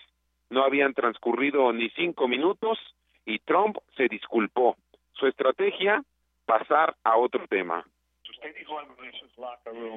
Bueno, lo que yo dije, esta es una conversación, una conversación informal. No me siento orgulloso de esto. Le he pedido disculpas a mi familia, al pueblo estadounidense. No me siento orgulloso de esto. Pero esto fue una conversación igual. Frankamente, cuando tenemos gente que la están ahogando, cuando tenemos problemas tan graves en todo el mundo, cosas tan terribles que están ocurriendo, que parecen sacadas de la de la época medieval. Estas masacres que ocurren en todo el mundo. Vamos a devolver la seguridad y la grandeza del país. Y vamos a devolverle la prosperidad al país. Porque si no hacemos eso, suena difícil. Pero tenemos que reconstruir la prosperidad. Hacemos eso. El país y le voy a decir, yo voy a devolver la seguridad a nuestro país, a las fronteras. Tenemos gente que está entrando descontroladamente al país, vienen del Oriente Medio y otros lugares. Vamos a devolver la seguridad y la grandeza del país. Y vamos a devolverle la prosperidad al país. Porque si no hacemos eso, suena difícil, pero tenemos que reconstruir la prosperidad. Estamos perdiendo trabajo, se encuentran A sabiendas de que era el momento para irse con todo contra su rival, Clinton reiteró que alguien así no es bueno para Estados Unidos. Ese es el verdadero Donald Trump, asestó. Llevo 48 horas pensando acerca de lo que escuchamos y vimos con los anteriores eh, candidatos eh, republicanos a la presidencia. Yo estaba en desacuerdo con ellos en sus políticas y a veces en sus principios, pero jamás cuestioné si eran capaces de prestar servicio. Donald Trump es diferente. Dije en junio que no estaba capacitado para ser presidente ni comandante. Muchos republicanos e independientes han dicho lo mismo. Lo que vimos y escuchamos el viernes fue a Donald hablando acerca de las mujeres. Lo que piensa de mujeres y lo que hace a las mujeres. El republicano, quien la mayor parte del encuentro la pasó de pie, con una actitud nerviosa, Intentó salirse del tema y habló de las mujeres. Sí, pero las mujeres de Bill Clinton. Como le dije, esta fue una conversación eventual. Soy una persona que tiene un profundo respeto por la gente, por mi familia, por mis compatriotas. No me siento orgulloso de eso, pero eso es algo que ocurrió. Y si ustedes ven el caso de Bill Clinton, son cosas peores. Las cosas que él ha hecho a las mujeres. En la historia de nuestra política, de nuestra nación, no ha habido alguien que haya sido tan acusado por tantas mujeres. Pueden decir lo que quieran pero Bill Clinton abusó mujeres. Hillary Clinton atacó a esas mujeres. Clinton, casi siempre sentada, escuchó atenta a Trump y sonreía.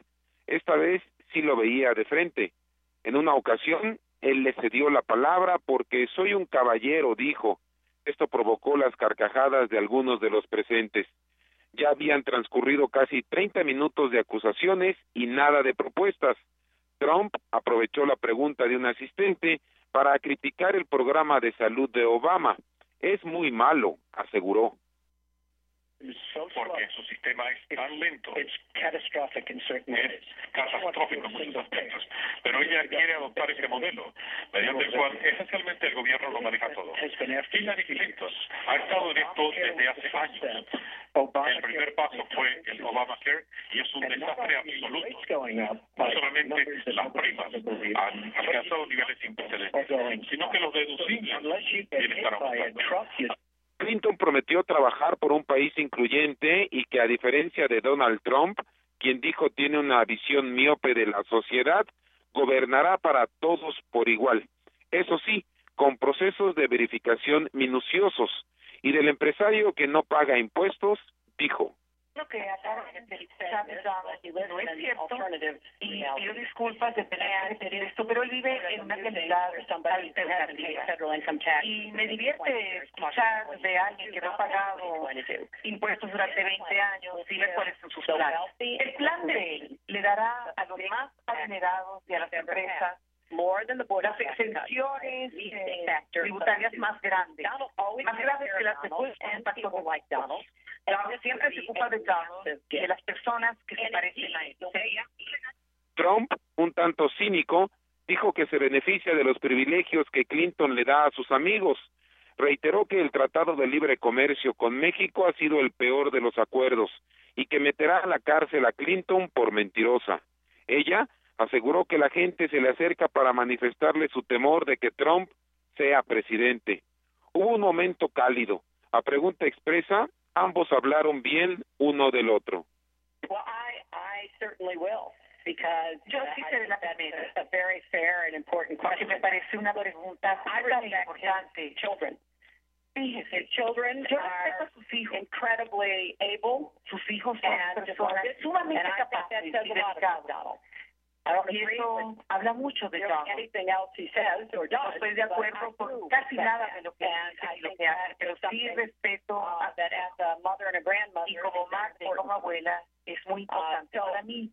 I believe that this election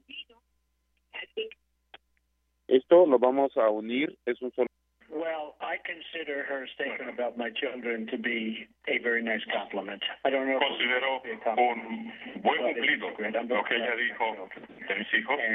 No sé si esa fue su intención, pero me siento muy orgulloso de mis hijos. Han hecho un trabajo maravilloso, han sido unos chicos maravillosos. Lo considero un cumplido. Puedo decir esto acerca de Hillary. Ella no se rinde. Eso lo respeto. Digo las cosas como las veo. Es luchadora, Estoy en desacuerdo con muchas de las cosas por las que lucha. Estoy en desacuerdo con su criterio en muchos casos, pero ella lucha, ella no se rinde y me parece que eso es algo muy positivo. Los candidatos no se saludaron sino hasta el final del encuentro. Las preguntas fueron hechas directamente por los asistentes y a través de redes sociales. Ningún latino y ninguna sobre migrantes. Para Radio UNAM, Rafael Arce Ruiz.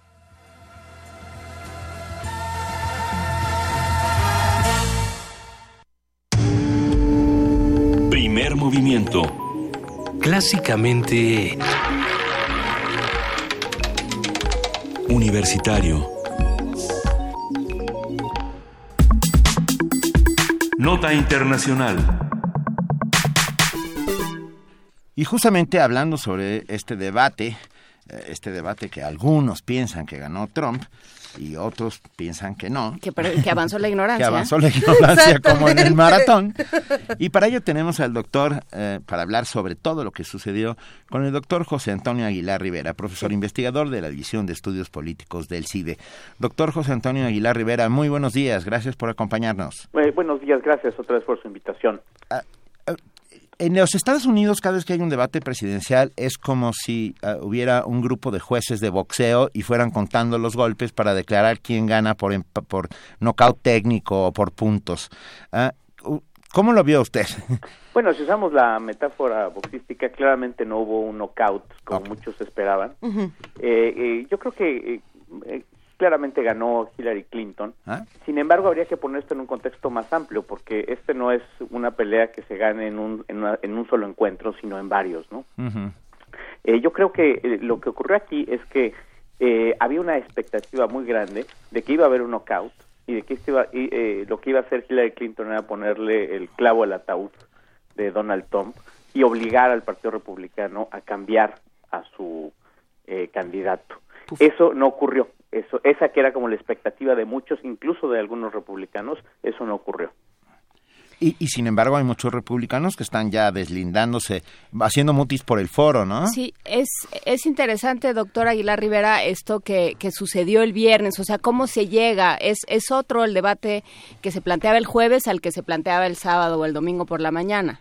Es cierto, el, eh, que se hicieran públicas las, la, el video en el cual Donald Trump habla de manera muy ofensiva eh, de las mujeres. Eso es. Eh, eso claramente, las últimas 48 horas cambiaron las expectativas de lo que el debate podía hacer.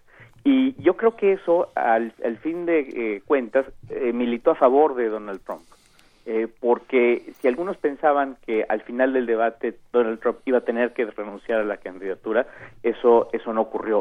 Yo creo que lo que vimos, de hecho, fue un debate muy parecido a el tono en el cual Donald Trump ganó la primaria republicana. Uh -huh. Es decir, eh, eh, fue un, eh, una actitud muy agresiva en donde se defendió como gato patas para arriba, yendo en un modo de ataque absoluto. Y para ese modo de ataque, Hillary Clinton o no estaba preparada o había decidido no, no bajar, digamos, a a, a pelear a, a, a, puño limpio, este, como Donald Trump eh, quería hacerlo. Se ganan y se pierden distintas eh, cosas cuando hay debates con este tipo de discursos, pero, pero ¿qué es lo que se pierde en términos de información y de política? Y, y de política, doctor José Antonio Aguilar. Bueno, eh, hubo, me parece, hubo una parte en donde sí, sí hubo algo de sustancia, sobre todo la segunda parte uh -huh. del debate, pero el tipo de información eh, que yo creo que los electores en Estados Unidos estaban buscando no era particularmente de sustancia, sino era de eh, sobrevivencia, de políticos que pues, si pueden o no sobrevivir y cómo demostrarían eso. Y yo creo que el elector eso era lo que estaba esperando, ver si Donald Trump podía sobrevivir, si Hillary Clinton podía dar el golpe final, eh, eso era lo que el tipo de información política que el elector estaba buscando, me parece. Yo tengo una sensación que le transmito, eh, doctor, que es es más más un show mediático que una confrontación de ideas. Eh, bueno, es cierto, pero los debates políticos no son confrontaciones de ideas y yo creo que eso hay que tenerlo muy en cuenta, porque transmiten mucho más información además de la sustancia. Eh, por eso la, la parte de la imagen es tan importante y yo diría que eso no es menor, es decir, eh, el ver cómo un candidato eh, reacciona frente a el cuestionamiento, la presión, el ataque, etcétera, a veces puede dar eh, ser más útil que, eh, repi que repita dos o tres puntos de PowerPoint memorizados sobre la crisis en Siria. Uh -huh. eh, entonces yo creo que esto es la información que transmiten los debates a el electorado es multinivel. Eh, eh, no solo es simplemente ideas, sino son eh, temperamento político, habilidad eh, eh, eh, personal, capacidad de reaccionar ante lo inesperado, etcétera. Pero aquí lo que pasó es que, eh, digamos, fue muy evidente, lo que pasa es que hay que ver a quién le, sirve el discurso, pero fue muy evidente que Hillary, como siempre, traía sus ideas, sus plataformas, sus millones de, de, eh, de, bueno, de ideas de qué va a hacer en términos de políticas públicas muy concretas, muy aterrizadas, utiliza los términos que tiene que utilizar, se nota que, que maneja los temas y Trump no usa un dato ni de casualidad. Trump se dedica a aventar adjetivos como eh, es un desastre, ¿no? frases que adjetivan como es un desastre, eh, eh, montones de personas me han dicho, o sea, como estas vaguedades que, utiliza Trump. Y entonces lo que uno se piensa es, están hablando lenguajes distintos y están entendiendo la contienda política de maneras muy distintas. ¿Cómo se pueden medir con el mismo rasero estos dos candidatos? Bueno, es que le están hablando a, electorados distintos. Y eso me parece una observación muy aguda. El problema es que aquí es que hay una franja de indecisos. Eh, y la pregunta aquí es si eh, eh, el discurso de estos eh, candidatos puede capturar esa franja de indecisos. Es clarísimo que lo que Donald Trump fue a hacer fue no a ganar adeptos, sino a tratar de conservar, en un modo de preservación, de autosupervivencia, de preservar los que tenía. Y los que tenía los logró a través del discurso que empleó. En ese sentido fue exitoso, es decir, eh, contuvo, digamos, la, la hemorragia terrible que estaba sufriendo, eh, pero yo creo que estaba convencido que no iba a ganar un solo votante eh, eh, adicional a los que ya tenía. Lo que quería hacer él era no desangrarse. En el caso de Hillary Clinton, él estaba hablando también a su electorado, un electorado en el cual, para el cual es importante la sustancia, la, la experiencia política, etcétera. Ahora, todas esas cosas para el electorado de Trump no quieren decir nada porque lo que significan son que es una política eh, del establishment, tramposa, eh, tramposa, eh, que ha estado ahí mucho tiempo. entonces, todas estas cosas que le funcionan a Hillary con su electorado, pues no hacen clic para el que para para el, el electorado de Trump. Ahora, lo que algunos sí querían ver era si Hillary Clinton podía, para darle el golpe de gracia a Donald Trump, eh, bajar a su nivel este, y noquearlo. Y eso claramente eh, no ocurrió. Bueno, lo intentó Donald Trump, o sea, la, estuvo asusando con esta conferencia de prensa que dio por Facebook antes, con todas estas mujeres, ¿no? Con todas estas alusiones que hizo al principio. Eh, bueno, él, él estaba en modo de ataque absoluto. Ahora, ella adoptó, es muy claro cuando ella cita a Michelle Obama y dice, dice mi amiga Michelle Obama que cuando ellos pegan bajo, uno se crece y, se, y, va por arriba, es decir, por arriba del lodo. Esa fue su estrategia. A, ver, eh, doctor, un tercer eh, punto puesto en medio de esta mesa en la que hoy se está debatiendo el futuro de los Estados Unidos es el Partido Libertario y Gary Johnson, que según las últimas encuestas tiene un 11% de... de, de eh, un 11% de intención de, intención de voto, que podría eh, poner la balanza hacia uno de los dos lados. Eh, sin duda, aquí el, el, territorio peleado de manera muy intensa es el de los indecisos o el de, aquellos que puedan ser eh, convencidos de no votar por un tercer partido, sino de votar por alguno de los dos. En ese, en ese espacio yo creo que no hubo ganancia para ninguno de los dos candidatos. Sí, yo creo que eso es lo que lo que termina sucediendo, que, que no no gana ninguno de los dos a estos a estos que a los que teóricamente estaban buscando. Claro que ahí podría entrar algo eh, interesante y sería el que ganamos nosotros o el que gana eh, la sociedad o cómo se, está expresando a partir de estos debates. Y, lo pregunto, eh, en este caso, José Antonio Aguilar, por lo que pasó unos días antes precisamente de este debate del que estamos hablando el día de hoy, en el, en el otro debate que se hace donde Mike Pence está, está debatiendo precisamente con, con Tim Kaine y le dice, Tim Kaine le dice a Mike Pence, a ver, es que Trump habla de de los mexicanos como violadores y criminales y Mike Pence le responde algo así como ahí vas a sacar la cosa mexicana otra vez. Y el hashtag That Mexican Thing, esa cosa mexicana, se volvió más allá de un, un rechazo a lo que dice Mike Pence, un, rechazo a lo que dice Donald Trump, se vuelve más bien una herramienta, una estrategia de la sociedad estadounidense y mexicana para articular herramientas diferentes eh, de cómo vamos a, ver el voto, de cómo nos vamos a expresar. Me pareció interesantísimo lo que ocurrió en ese caso. Creo que todavía sigue siendo trending topic el hashtag That Mexican Thing. ¿Qué podemos decir sobre eso? Bueno, que eh, fue, eh, me, me, parece ser que del lado demócrata, y no solo del lado demócrata, sino del lado de los mexicanos, etcétera, uh -huh. fueron eh, muy hábiles en apropiarse de, de, esa manera despectiva, sin, sin, precisión, para referirse a, a los mexicanos y reivindicarla y tomarla para darle cara a esa cosa mexicana. Después podemos ver memes, podemos ver caricaturas en donde esa cosa mexicana son los millones de trabajadores mexicanos que son los jardineros, son los cocineros, son los que atienden las necesidades diarias de muchos norteamericanos eh, y le pusieron cara a eso, ¿no? Entonces yo creo que fue muy muy exitoso Así es. eh, esa estrategia de apropiación simbólica de pues de, de ese gazapo de, del eh, candidato a vicepresidente del Partido Republicano. Y hablando del Partido Republicano, ¿qué van a hacer? Porque el fin de semana corrían no, todos como o sea... pollos sin cabeza, este, tratando de mantener la cordura, pero Paul Ryan, este, como que todos salían balbuceando a la tele, a la, a la entrevista banquetera, a decir, no sé, no sé, que se baje, que se baje, pero y, y, Trump dice yo no me bajo, ¿no? o sea, porque la única manera de quitarlo es que él diga yo me bajo. Sí, esto le da aire claramente a Donald Trump, uh -huh. lo cual eh, puede ser bueno para los demócratas. Es decir, si eh, eh, quien ha salido bien librado de este proceso es, es eh, Mike Pence, uh -huh. que ese sí es un político republicano clásico, ortodoxo y demás. Ese por el, que, el cual no hubieran votado los eh, republicanos, la base republicana, ese tal vez sí se, ese, ese tendría una eh, posibilidad grande ahorita de si se convirtiese en el candidato en derrotar a Hillary Clinton.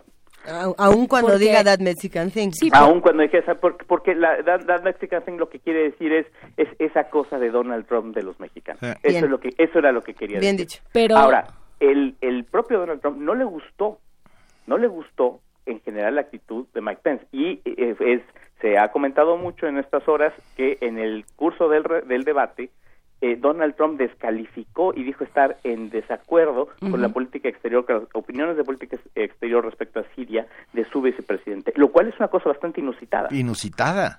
Bueno, es que así, así ha sido toda, toda la campaña ha sido inusitada. Eh, de hecho, el jueves se estaba hablando todavía en los en los post-mortem, digamos, del, del debate de vicepresidente, se hablaba de Mike Pence armando su campaña para el 2020, pero, pero ya la está armando para el 2016. Yo creo que no, no, no va, no, no eh, creo que parte de lo que ha ocurrido es que eh, Donald Trump va a llegar al final de la carrera, lo cual no es malo para los eh, demócratas porque como están las cosas ahorita y si no se mueven de manera eh, dramática o, o, o, inesperada, sería más fácil derrotar a Donald Trump que derrotar a Mike Pence. Entonces, tal vez el hecho de que haya ido mal, a, le haya ido bien a Donald Trump, eh, acabar redundando en favor de los demócratas en el largo plazo. Doctor José Antonio Aguilar Rivera, profesor investigador de la edición de estudios políticos del CIDE, nos Esto falta, no nos fa claro, nos falta un tercer round.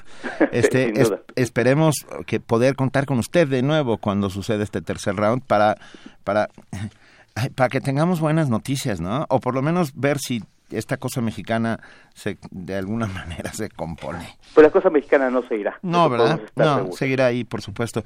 Muchas gracias por estar esta mañana en Primer Movimiento, es un inmenso privilegio. A ustedes, con mu muchas gracias. Muchas gracias. gracias. Hasta luego. Hasta luego. Primer Movimiento. Clásicamente... Incluyente. 8 de la mañana 51 minutos en este momento y tenemos la enorme fortuna de tener con nosotros a, aquí al micrófono a Camilo Ayala, jefe del Departamento de Contenidos Digitales y Proyectos Especiales de la Dirección General de Publicaciones y Fomento Editorial de la UNAM, que nos trae sin duda buenas noticias. Camilo, ¿cómo estás? ¿Qué, qué tal, Benito, Luisa, Juana Inés? Qué gusto. Eh, para nosotros un gusto, pero además con una bolsita llena de premios, ¿verdad? Así es, así es. A ver. Cuéntanos, Camilo, por favor. Pues bien, Decía el poeta Pepe Alameda que el toreo no es graciosa huida, sino apasionada entrega. Y quienes entramos al mundo editorial advertimos que es posible que esa verdad se traslade de la tauromaquia a la edición. Lo advertimos a toro pasado. Tiempo, esfuerzo, energía, vista y memoria se van dejando en los pliegos que mandamos entintar, doblar y encuadernar. Así como hay impresores que huelen a tinta, libreros que terminan creyéndose libros, correctores de estilo que encuentran erratas a la vida, diseñadores que todo lo quieren justificar. Hay editores que son, como los define Jorge Ralde, un obseso que desea ser felizmente un obseso. José Ortega y Gasset decía que el trabajo es un esfuerzo hecho a la esfuerza en vista de su rendimiento. Por eso editar no es un trabajo, sino un arte que se practica con apasionada entrega. Las publicaciones son una expresión, son productos sensibles y tienen personalidad son distintivas y se pueden comparar y valorar. En la UNAM, que es casa de estudios y casa editorial, estamos felices porque hemos sido honrados con el premio Caniem al arte editorial que otorga la Cámara Nacional de la Industria Editorial Mexicana. Si en 2015 recibimos el premio en cinco categorías, este año fue en siete. Somos la editorial más premiada. Los libros distinguidos son El ojo desnudo de Yoko Tawada en la categoría de ficción, narrativa adultos. Endodoncia 1, Fundamentos y Clínica, coordinado por Raúl García Aranda y Benjamín Briceño Marroquín. Ese suena a bestseller, ¿eh? Sí, ¿verdad? bueno, esos son los que terminan vendiéndose durante años y años. Sí, sí, sí. Eso es en la categoría de medicina. Eh. También está el juego de pelota mesoamericano, temas eternos, nuevas aproximaciones, editado por María Teresa Uriarte en la categoría de libros científicos y técnicos en general. Y otro libro que es de historiografía y otras pasiones, homenaje a Rosa Camelo, coordinado por Álvaro Matute y Eberle Trejo en la categoría de biografías y memorias. Tres libros son ediciones de la Dirección General de Publicaciones y Fomento Editorial, uno de ellos en colaboración con el Instituto de Investigaciones Estéticas, el otro es del Instituto de Investigaciones Históricas. Son un libro de creación literaria, uno de texto, un conjunto de ensayos monográficos y una reunión de estudios efectuados para homenajear a una distinguida universitaria. La gama de elementos de diseño es tan rica como variable. Por ejemplo, el ojo desnudo pertenece a la colección Ultramar y utiliza papel azul, dos tintas y una encuadernación especial flexible con lomo redondo. Todo un reto para el impresor. Por su, pero por supuesto, ese lo tengo que ver. Sí, sí. Tres revistas fueron premiadas. Ciencias de la Facultad de Ciencias, en la categoría Científicas y Técnicas, FACMED, de la Facultad de Medicina, en la categoría Médicas y de Salud, y Punto de Partida, de la Dirección de Literatura, en la categoría Juveniles. La vida nos da extraños mensajes y Rosa Camelo, quien fue mi profesora, falleció en 2006, 2016, perdón, antes de que se entregara a la prensa el libro homenaje. Hans Blumenberg, en La legitimidad del mundo, nos dice que hacer del mundo una experiencia de lectura es concebir al libro como objeto total, como un contenedor de sentido. Y precisamente Belia Trejo nos recuerda que Camelo se esforzó en rescatar la idea ogormiana de la totalidad del texto, de examinar intencionalidad, estructuración, orden de ideas, sentido y temporalidad del contenido. Pues bien, en esa construcción del libro como espejo de la totalidad del texto, incluyendo la calidad de su materialidad, está el trabajo editorial. Hay nombres concretos que intervinieron en esas publicaciones, pero los galardones deben verse de manera integral son un reconocimiento a todos los que día a día construimos el sello editorial de la UNAM. Porque más allá de lo que aparece en la página legal y el colofón de los libros, más allá del membrete y el cintillo legal de las revistas, la cuidada y esperanzada labor editorial de nuestra universidad late en nuestras áreas de publicaciones y de comercialización. La tenemos en el dictamen riguroso de las obras, en el ejercicio de la decisión editorial de nuestros comités, en la lectura minuciosa del editor que planea el proyecto y lo convierte en realidad, en el tallado corrector que muchas veces sacrifica su tiempo para esclarecer algún concepto, en el diseñador que afanosamente forma y reforma los textos, en los responsables de producción que calculan y compran papel y asignan imprentas velando por los intereses de la institución, en los almacenistas que guardan, acomodan y distribuyen los lotes de impresos, en quienes en las librerías brindan su servicio a la comunidad universitaria en la programación de presentaciones y, la preparación de catálogos, Esas actividades, con todas sus virtudes y frustraciones, configuran los discursos editoriales y componen los a veces sutiles y a veces vibrantes pregones dirigidos al lector. Cuando Octavio Paz se le otorgó el Nobel de Literatura, dijo que el premio le obligaba a seguir escribiendo. También a quienes estamos en la edición universitaria, los premios nos llevan de regodeo al humilde reconocimiento de que mucho hay que aprender, tenemos que hacer, y como escribía Cervantes, aún hay sol sobre las bardas. bueno, poquito, hoy hay poquito sol sobre las bardas, pero hay desde luego sol sobre las bardas y hay premios y hay eh, festejos a la, al pensamiento y a la publicación universitaria. Hablábamos el viernes con eh, con Rosa Beltrán de la Dirección de Literatura de la revista Punto de Partida y cómo esta revista realmente, una revista de 50 años que gana la categoría de juveniles es una paradoja muy linda que sucede en la universidad porque ha sido la cantera, ha sido el espacio donde muchísimos universitarios han podido probarse y aprobarse. Sí, de hecho, eh, preferimos dirigirla a, precisamente presentarla hacia, hacia juveniles. Eh, por todo el concepto en, sí. Es, eh, de hecho, por supuesto, una publicación que todo universitario debe de leer, pero eh, es hacia los jóvenes. Eh, es, es, es, muy interesante. mira, nos escribe María, que, que, está siempre haciendo comunidad aquí en Primer Movimiento, dice, ¿podrían compartir la lista de los textos premiados? ¿Hay, ¿hay alguna página en donde ya esté en subida la, esta lista?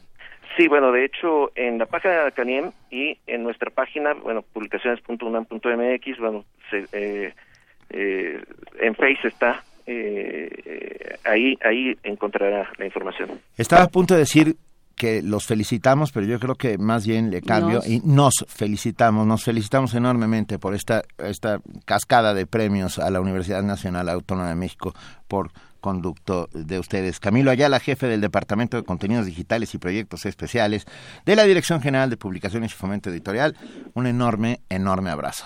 Muchísimas gracias y muy buenos libros. Gracias, igualmente. Primer movimiento. Clásicamente... Reflexivo.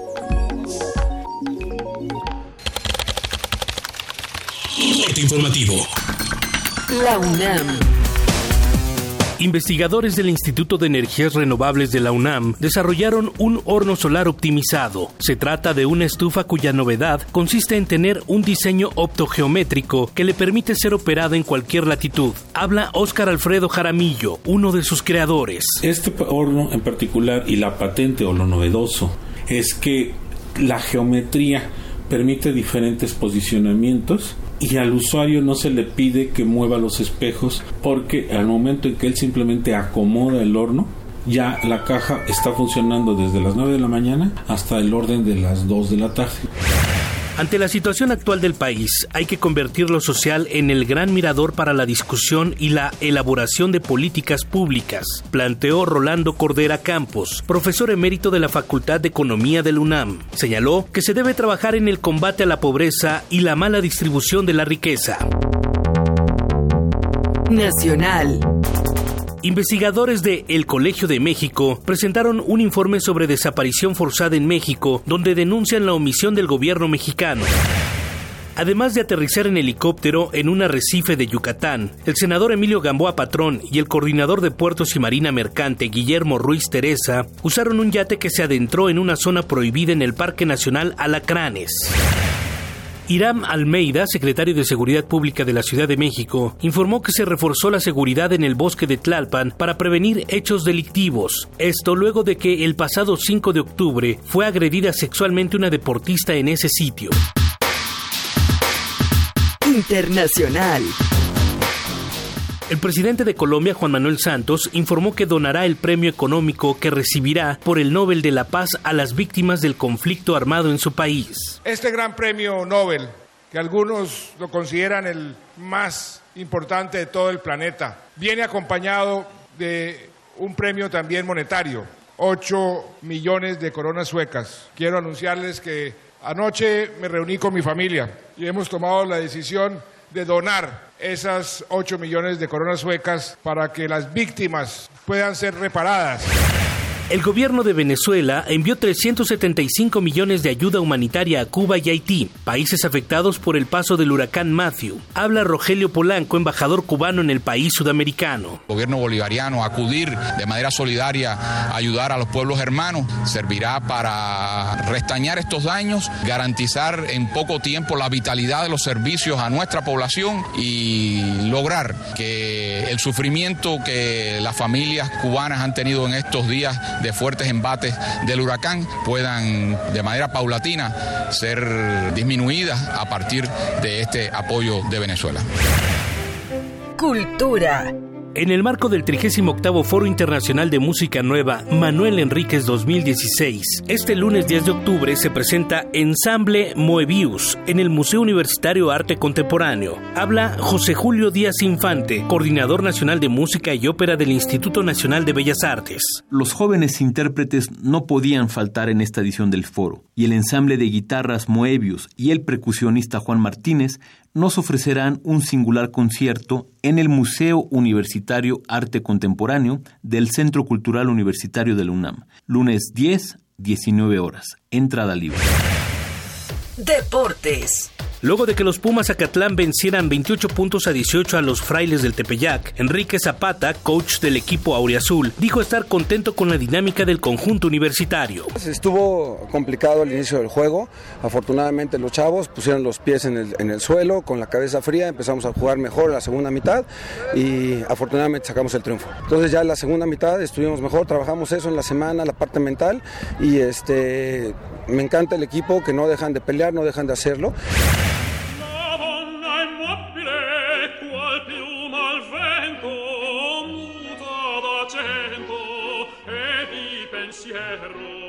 Un día como hoy. En 1813 nació el compositor italiano Giuseppe Verdi, uno de los músicos más destacados del siglo XIX. Aida, La Traviata y Otelo son algunas de sus obras más reconocidas.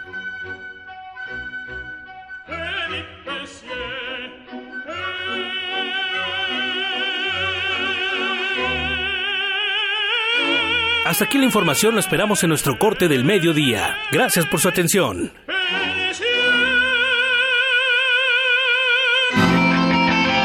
Radio UNAM, clásicamente informativa.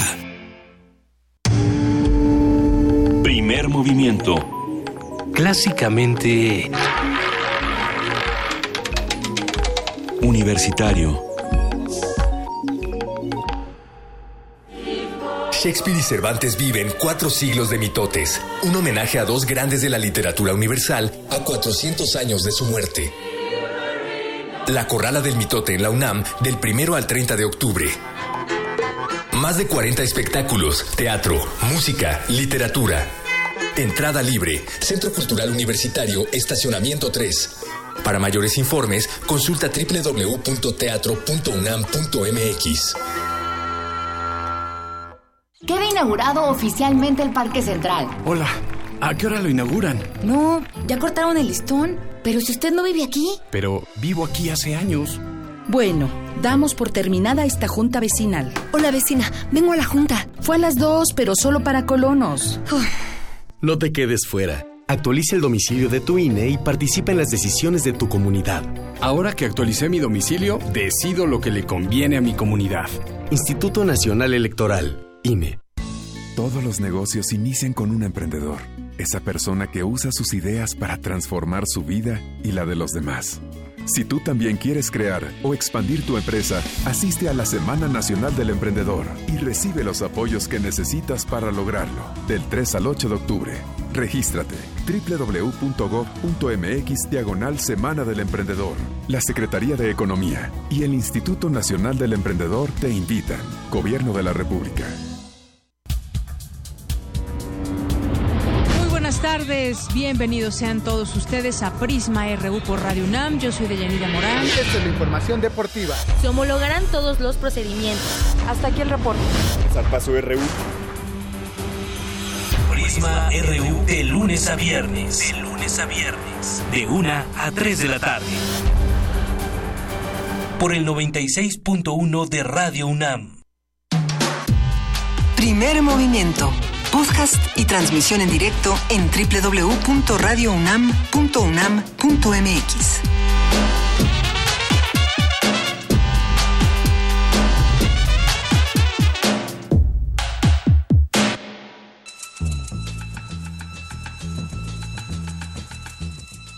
Es hora de poesía necesaria.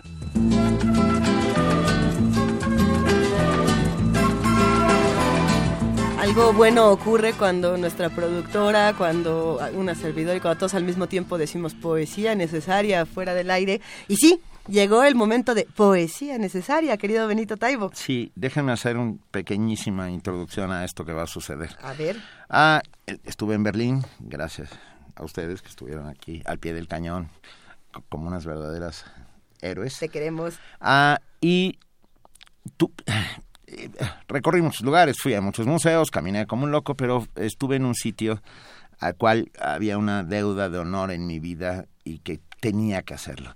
Y me fui a visitar la tumba de Bertolt Brecht y dejarle ahí una flor por todo lo que me dio durante su vida. Y, recordé a Brecht como este uh, hombre de una sola pieza, ¿no? Que todo el tiempo, uh, cada vez que hablaba, esculpía, esculpía en piedra sus palabras de alguna otra manera, uh, dándonos, hablando por todos los hombres. Pues bien, Eso. hoy me traigo desde Berlín a, a Bertolt Brecht con este texto que a mí me encanta, que se llama A los hombres futuros, un mensaje que deja, que dejó Brecht, que, que nos lo dejó a nosotros, pero que nosotros también se lo podemos dejar a los que vengan después. Vosotros, que surgiréis del marasmo en el que nosotros nos hemos hundido, cuando habléis de vuestras debilidades, pensad también en los tiempos sombríos de los que os habéis escapado. Cambiábamos de país como de zapatos a través de las guerras de clases, y nos desesperábamos donde solo había injusticia y nadie se alzaba contra ella. Y sin embargo, sabíamos que también el odio contra la bajeza desfigura la cara. También la ira contra la injusticia pone ronca la voz. Desgraciadamente, nosotros, que queríamos preparar el camino para la amabilidad, no pudimos ser amables. Pero vosotros, cuando lleguen los tiempos en que el hombre sea amigo del hombre, pensad, por favor, con nosotros, con indulgencia. Primer movimiento. Clásicamente... Reflexivo.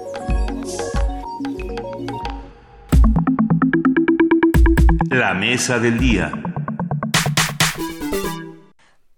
Para el sociólogo Eric Olin Wright, cito textualmente, una sociedad justa como idea es muy exigente. Implica que deberíamos no solo proveer a la gente con igualdad de oportunidades, sino con igual acceso a los medios para desarrollar sus potencialidades y vivir una vida completa. El concepto de garantizar una renta mínima parte del principio de suministro de servicios básicos por parte del Estado. Cuando, cuando estos no son suficientes, se debe elaborar y proteger un sistema de ingresos mínimos que otorgue una medida compensatoria para la protección de los ciudadanos. La idea de un salario social no es una idea nueva. Aparece ya entre los clásicos del pensamiento liberal y socialista y ha tenido ejemplos normativos en varios países, como es el caso de Dinamarca, desde 1933, bajo el llamado Minimum Social. La finalidad fundamental de la renta mínima consiste en delimitar un sistema complementario de protección económica en favor de aquellos sectores sociales que sufren la crisis en los procesos habituales de acceso a recursos para la vida y para el desarrollo, cuando los más ricos tienen la responsabilidad de reconocer el valor agregado colectivo por trabajadores y consumidores. Para explicarnos este concepto, sus particularidades, orígenes, su renovada vigencia en estos tiempos, hoy conversaremos con Rolando Cordera, director del Programa Universitario de Estudios del Desarrollo y colaborador habitual de Primer Movimiento. Querido Rolando, bienvenido. Eh, ¿Qué tal, Benito? Buenos días.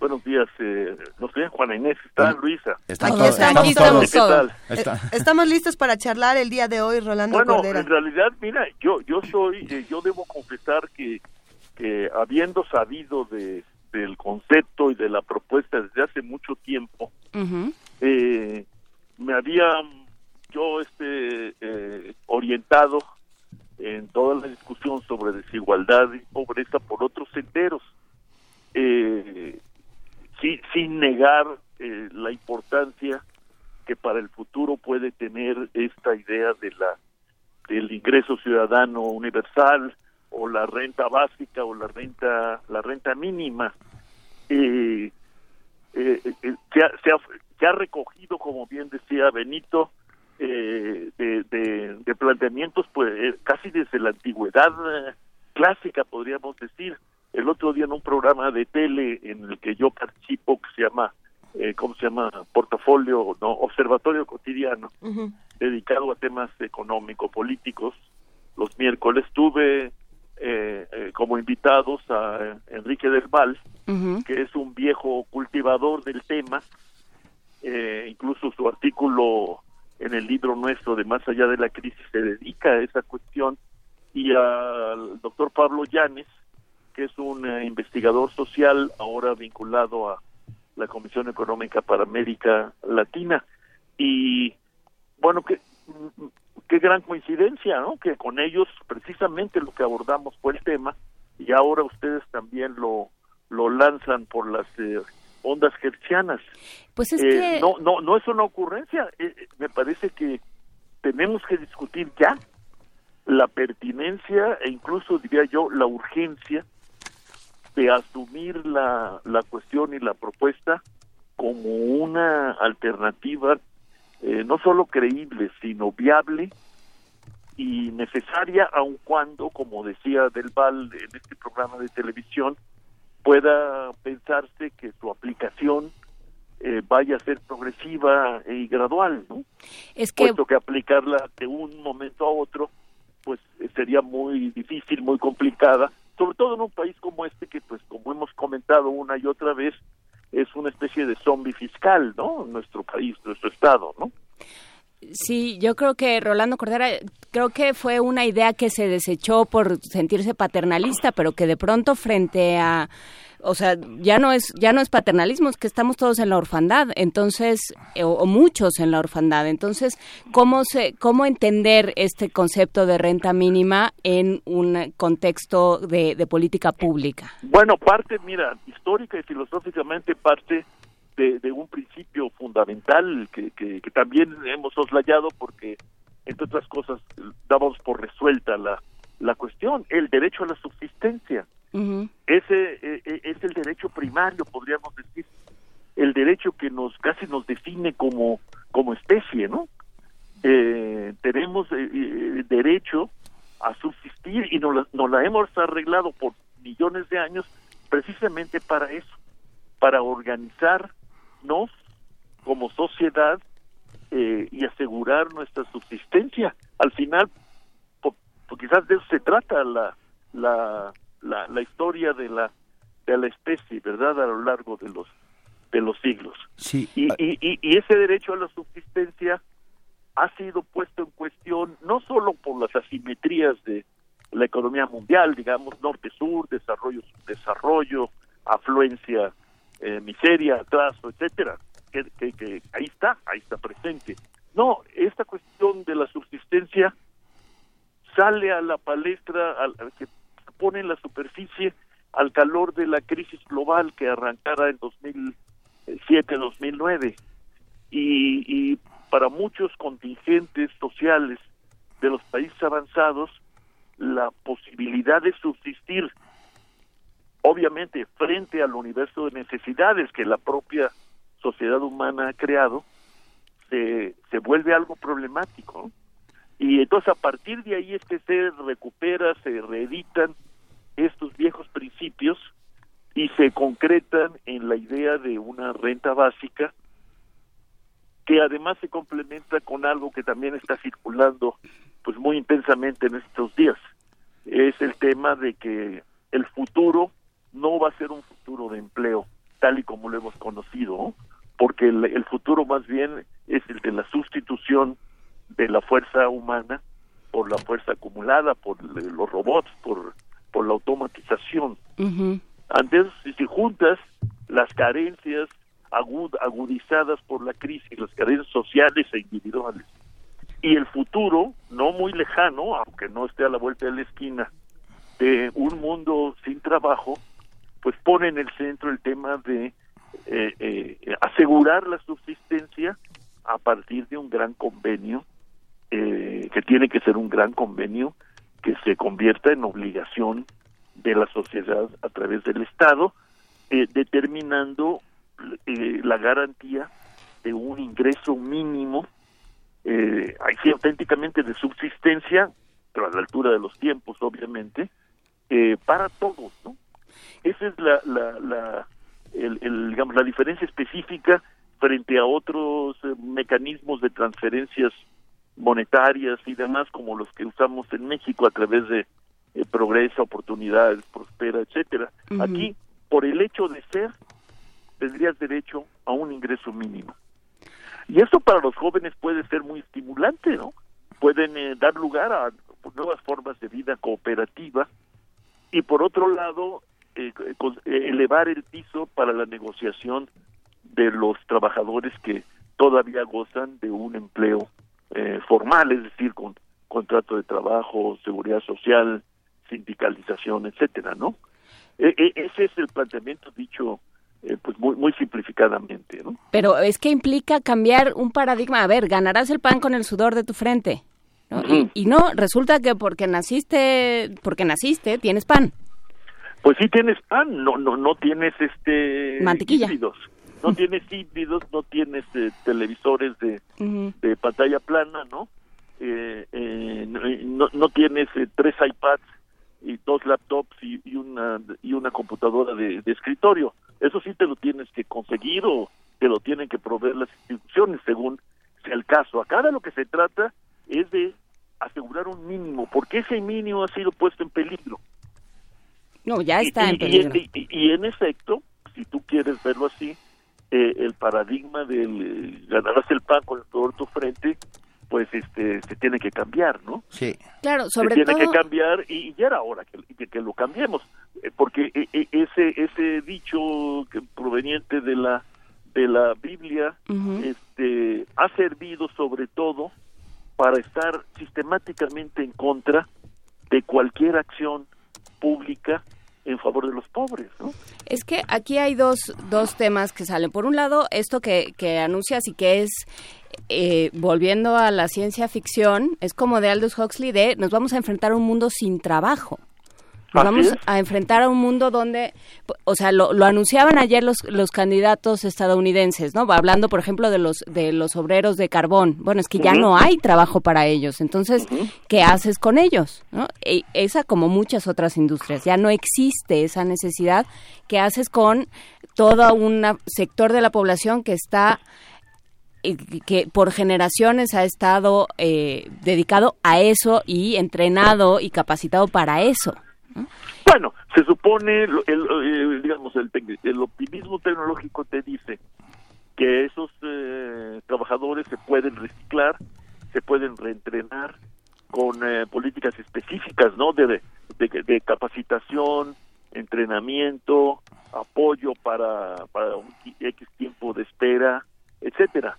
Lo que dicen los, digamos, vamos a llamar así, eh, tecnológicamente, los tecnológicos pesimistas, es que es ineluctable que en un futuro, que nadie ha precisado todavía, ¿eh? no, no es mañana, pero en un futuro relativamente cercano, históricamente hablando, será masiva la sustitución de mano de obra por robots y que esto no tiene vuelta de hoja y que es muy difícil imaginar que lo que quede de economía vuelva a, eh, eh, a, a cumplir pues aquellas viejas funciones de, de, reciclamiento, de diversificación, que le permita a las actividades y a los trabajadores reacomodarse y volver a estar en el trabajo. Entonces, uh -huh. este, esta profecía de, del fin del trabajo, que, que, dio lugar a un libro pues, muy famoso hace unos años, de, de, de un, de un escritor norteamericano, este, pues eh, no parece tan, tan profecía, sino una eh, más bien una de las tendencias fuertes ¿no? que han estado surgiendo en las últimas décadas gracias al gran cambio tecnológico pero fechas e implicaciones digamos en, en, y magnitudes de estas implicaciones están sometidas a mucha discusión ¿eh? Uh -huh. o sea no es algo que esté ya totalmente acordado o acuñado está discutiéndose está investigándose pero lo importante del tema, incluso tal y como lo abordaron los los candidatos eh, a la presidencia norteamericanos, pues no, no fue la manera más feliz, ¿no? No, bueno, este, nunca. Este, pero, pero qué bueno que en la sociedad más avanzada, digamos, todavía, los Estados Unidos, y nosotros, a nuestra pequeña escala todavía, estemos eh, afrontando estas cuestiones que son de corte, digamos, histórico, ¿no? Son de gran cambio histórico y pues, me atrevería a decirlo ya que ya que estamos centrados en gastos, ¿no? Eh, eh, es de corte civilizatorio, ¿no? Implica un hay cambios muy fuertes en nuestros módulos, modos, pautas de consumo, de, la manera como entendemos la autonomía, la cooperación, eh, etcétera, ¿no? Sí, porque, ah, o sea, tú dijiste derecho a la subsistencia, yo aquí en mis notas puse de argunismo social y económico. Tenemos un poco esta idea de, bueno, pues es que el que no come es porque no quiere, ¿no? O sea, el que no trabaja, el que no percibe. Eso, eso espera, eso todavía manda, ¿no? y, y, el extremo es el señor Trump, ¿no? Desde luego. Pero, pero al mismo tiempo, la toma de conciencia de del verdadero estado del mundo, pues ha ido creciendo y difundiéndose. Gracias a, por ejemplo, hace unos años, ¿verdad? Los indignados, ¿no? eh, Occupy Wall Street, ¿no? El punto uno por ciento. Eh, todo eso está desembocando en, bueno, por un lado lo que tú dices es la cuestión paradigmática. Y por otro lado, pues, reflotándose o recentralizando eh, opciones como la que ahora ustedes ponen en, a, circular de la renta básica o, ingreso mínimo. Yo creo que, que es muy oportuno ¿eh? y, y, y, y, vale mucho la pena que obviamente desde la academia, desde nuestra UNAM, pero en otro, en todos los planos, en los medios, insistamos en que es necesario abordar la cuestión. Claro, ya sabemos que la primera reacción eh, será cobijada en lo que tú dices, ¿no? No vamos vamos a crear una bola de mantenidos, ¿no? Que es lo que se dice una y otra vez. Eh, eh, o que ganen el pan con el sudor de su frente. Eh, pero en el fondo, ¿sabes qué hay? Hay un pavor y un este cosa, una cosa este me parece escandaloso, pero en fin, este contra la reforma fiscal. Es que sin un Estado fiscalmente fuerte, aunque sea en lo mínimo, el nuestro no es fuerte ni en lo mínimo, no se puede pensar en estas medidas. ¿no?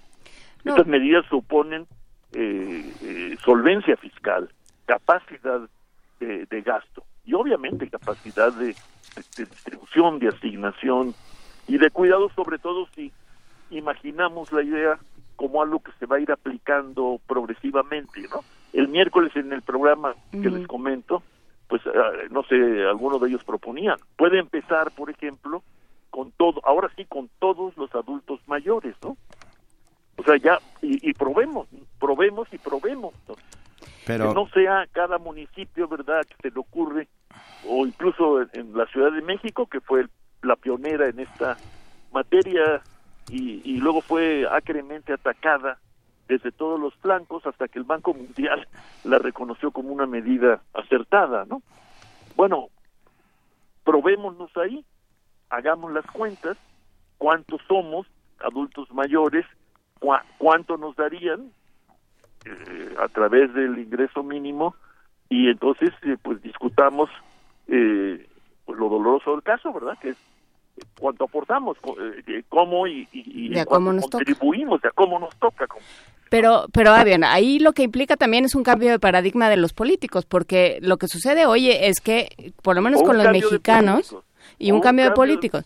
O un cambio de políticos. Porque lo que sucede ahora es que quienes se preocupan por tener, por, o sea, el, el trabajo que les preocupa crear es el suyo para pesar, ¿no? El, de los propios políticos. Entonces, pensar en dejar de entender los programas sociales como una como una herramienta política es complicado. Sí, claro, pero no no pero no sé qué se te ocurra. ¿Tenemos alguna otra manera de...? No, a mí me parece, o sea, cuando yo empecé a escuchar este concepto de renta mínima, dije, implica que nos sentemos todos y digamos, a ver, esto ya no es posible, ¿no? Porque ¿cuánto nos cuesta como país, como seres humanos, como especie, vivir en esta miseria. El no, tenerla. ¿Cómo? Yo- a ver, yo... No, y, y- además de Benito, este, Luisa, eh, nada más piensen en la cantidad de programas grandes, medianos y chiquitos que se han montado en todos los órdenes de gobierno, disque para eh, enfrentar, paliar, eh, superar la pobreza. Bueno, muchos de ellos son redundantes. Eh, eh, la mayoría son redundantes, como lo ha demostrado Conival. Bueno, acabemos con todos esos programas y vayamos a la renta básica. que de ahí saldría el dinero. Bueno, por lo menos parte del dinero.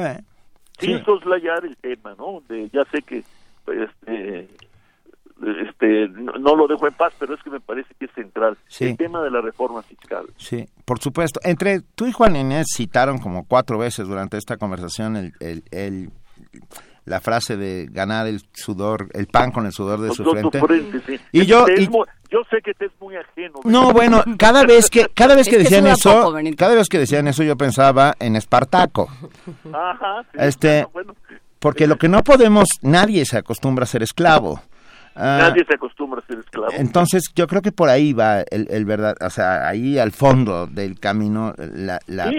la lógica Bueno, de eh, todo eh, esto. La contraparte, Benito, del tema del, del derecho a la subsistencia es eh, eh, que, que, que hay un, hay un, digamos, también de manera originaria, el hombre nace con un sentimiento de dignidad, ¿no? Eh, Y entonces dignidad y derecho a la subsistencia desembocan en medidas como estas que ustedes han este, eh, puesto a discusión. Hay grandes nombres, ¿no? Este, eh, bueno, ahora el miércoles del Val y Llanes recordaban, digo, podemos irnos hasta Aristóteles, por ejemplo.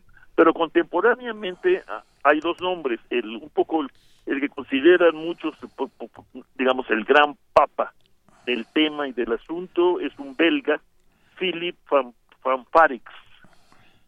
Y, y para y bueno, por la llamada de, de ustedes, pues me puse a buscar algo de literatura en mi desordenado librero y me encontré con algo que, que recomiendo, por, además por tratarse de quien se trata.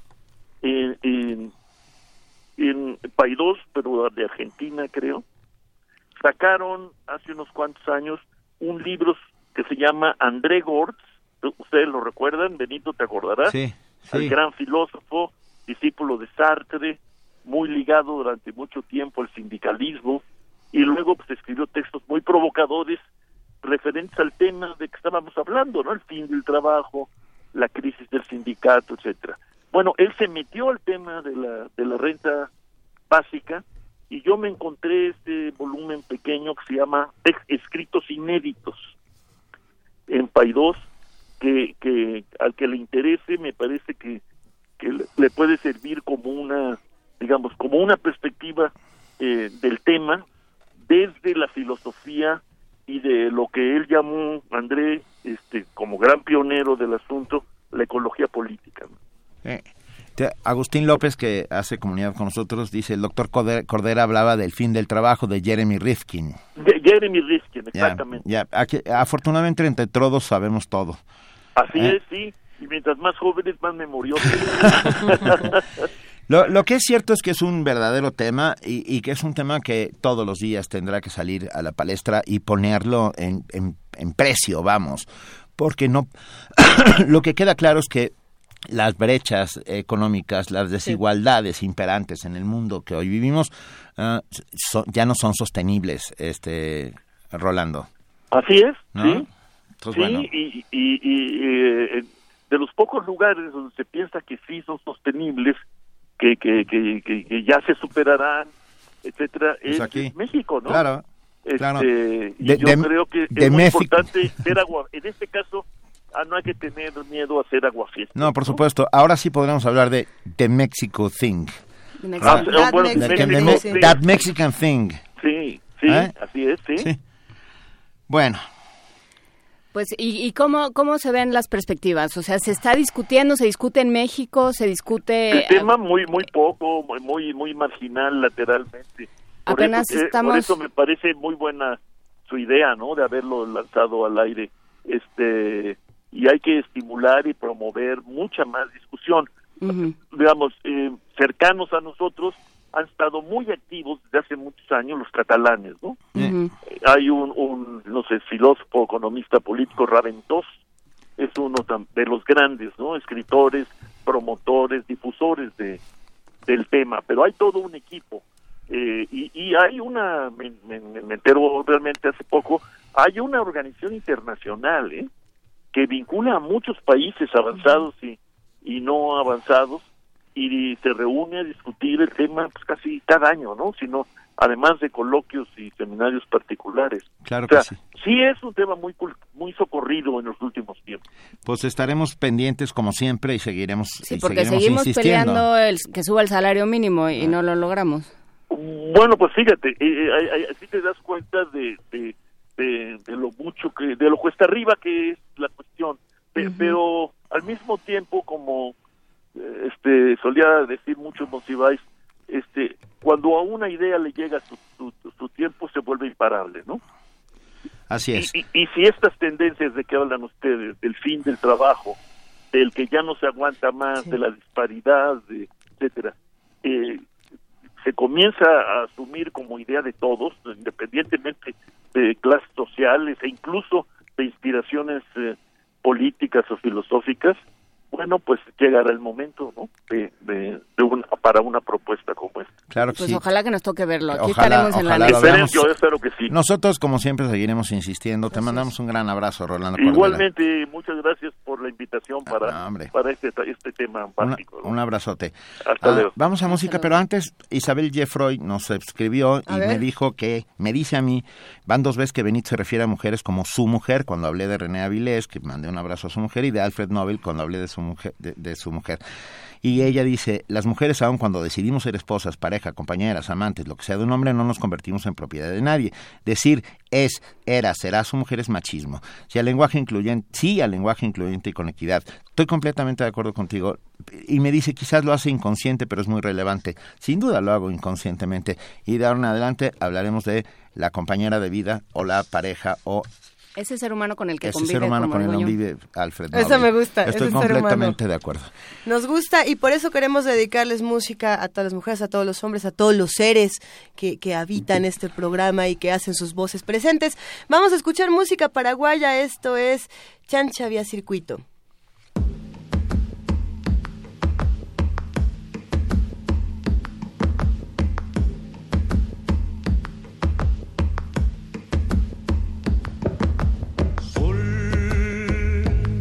Arenales,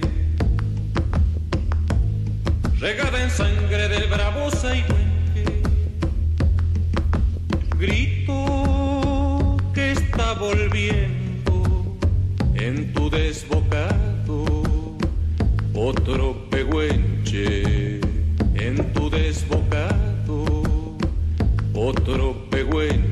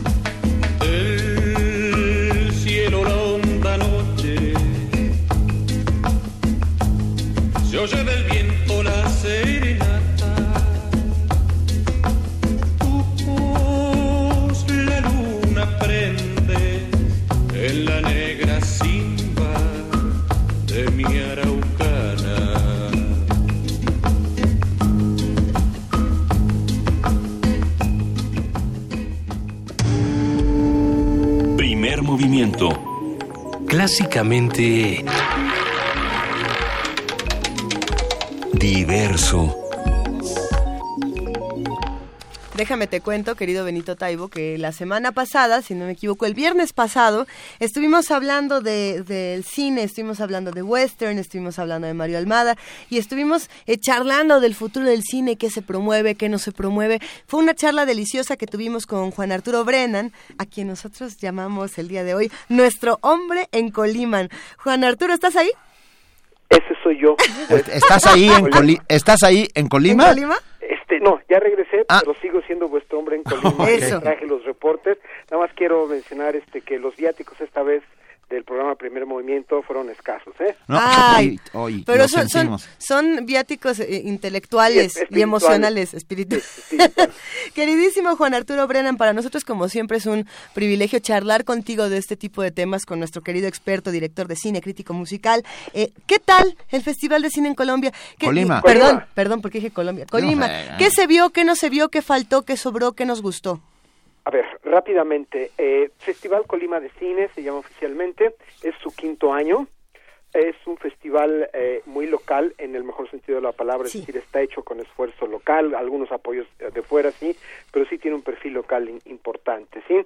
Lo más destacado es que a pesar de que hay una o dos proyecciones de invitados internacionales, es un festival todavía dedicado íntegramente al cine mexicano y eso me parece muy bueno per se y me parece muy bueno para mí porque de pronto uno no le da tiempo de ver el cine mexicano que debe ver porque se atraviesa esto o lo otro o por qué. Es muy importante porque las películas duran tres días en cartelera y se van y no las vuelve uno a ver y es una buena oportunidad para echarse unos maratones de cine mexicano y, ponerse un poco al día de lo que se está filmando, de lo que se está exhibiendo, etcétera, y en ese sentido, pues a, a mí a mí me rindió bastante y con las dimensiones modestas, es un festival pequeño que tiene, es, hay cosas interesantes, hay un par de concursos, hay un concurso de guion, hay un concurso de cortometrajes en el que además fui jurado. Eso. Hoy, hoy se va a entregar el, premio. Eh, di un curso eh, intensivo de lenguaje cinematográfico para jóvenes cineastas y aprendices de lo mismo allá, que me parece que fue bastante provechoso para ellos. En fin, eh, es un festival pequeño, pero el que se hacen cosas. Háblanos, por favor, querido Juan Arturo, de lo que pasa en estos talleres y de cómo el lenguaje cinematográfico eh, tiene, se tiene que aprender y hay una responsabilidad de parte de los cineastas y sobre todo de los de los jóvenes que quieren hacer dirección, producción y, guion, que, que, a veces este uno piensa que es nada más una herramienta que hay que sobra. Este, háblanos, por favor, de eso y de cómo es tan pertinente en días como esos. Mira, básicamente a, lo que yo ah, le tiro con, con estos con este taller de lenguaje cinematográfico que di allá y que doy en otros lugares y he dado con cierta continuidad, es a que aprendan, antes que nada, un código compartido de nomenclatura de las cosas y los elementos que confluyen en el cine, porque como espectadores nada más le llaman a una cosa con el nombre de otra y empiezan las confusiones desde el concepto mismo, ¿sí? Luego les enseño el formato de un guion, les enseño cuáles son los, los grandes pasos de un proceso de hacer una película, luego se, los desgloso un poco y después eh, trato de responder a una serie de preguntas básicas en un curso tan corto que tienden fundamentalmente al, al asunto de cómo se hace cine cómo se asesine correctamente, cómo, cómo se prepara correctamente, cómo se filma, en fin, y, le doy una repasada a cuestiones de realización, de dirección de actores, de guion, por supuesto, muy importante, algunas cosillas de producción, algunas cosillas de continuidad, por supuesto, les muestro fragmentos selectos de algunas películas y cortos que he elegido para como, como para demostración. De ejemplo, ejemplo, ejemplo, eso me gusta. Ejemplo, mira, básicamente eh, uno de los materiales que uso con mucha frecuencia es una muy buena eh, secuencia de la película Ojos bien cerrados de Stanley Kubrick, que es un quien vive de puro diálogo en, al interior de una sala de billar eh. entre Sidney Pollack y Tom Cruise. Sí, cono. que no, no tiene mayor cosa, no es una no es una secuencia de mucha acción ni nada, es un diálogo de no sé dura casi un cuarto de hora entre ellos dos allá adentro Sí. Pero está filmado y está resuelto visualmente con una elegancia y con una eficacia por Kubrick realmente muy muy notables. Entonces lo, lo, lo paso, les pido que vean ciertas cosas, después lo volvemos a pasar sin sonido y les voy comentando sobre la marcha los puntos finos de realización, de eh, ángulos de cámara, de movimientos de cámara, de puntos de corte, de edición, etcétera, ¿no?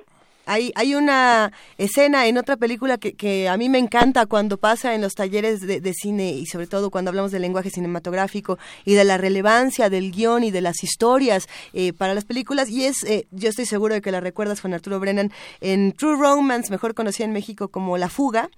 Este momento donde Christopher Walken tiene un monólogo muy fuerte, muy impresionante, Que, que va construyendo tensión.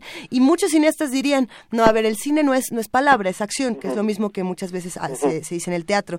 Y aquí se demuestra lo contrario, ¿no? Nos, nos ponen esta escena donde con, con, un, con, un, con una selección de palabras prudente pero a la vez avasalladora, se construye otra realidad. Sí, sí, habría infinitas secuencias ejemplares para mostrarles, pero en un este, en un lapso tan corto, tengo esa, les muestro, digamos, comparativamente una secuencia de espadazos de Kill Bill de Tarantino, con una secuencia cualquiera del cine de Angelópolis, para meterles en la cabeza un concepto muy mío al respecto que quiero que mis alumnos aprendan, que es así como hay diferencia entre fast food y slow food, también hay una cosa que se llama fast film y slow film. ¿Slow film es Tarkovsky?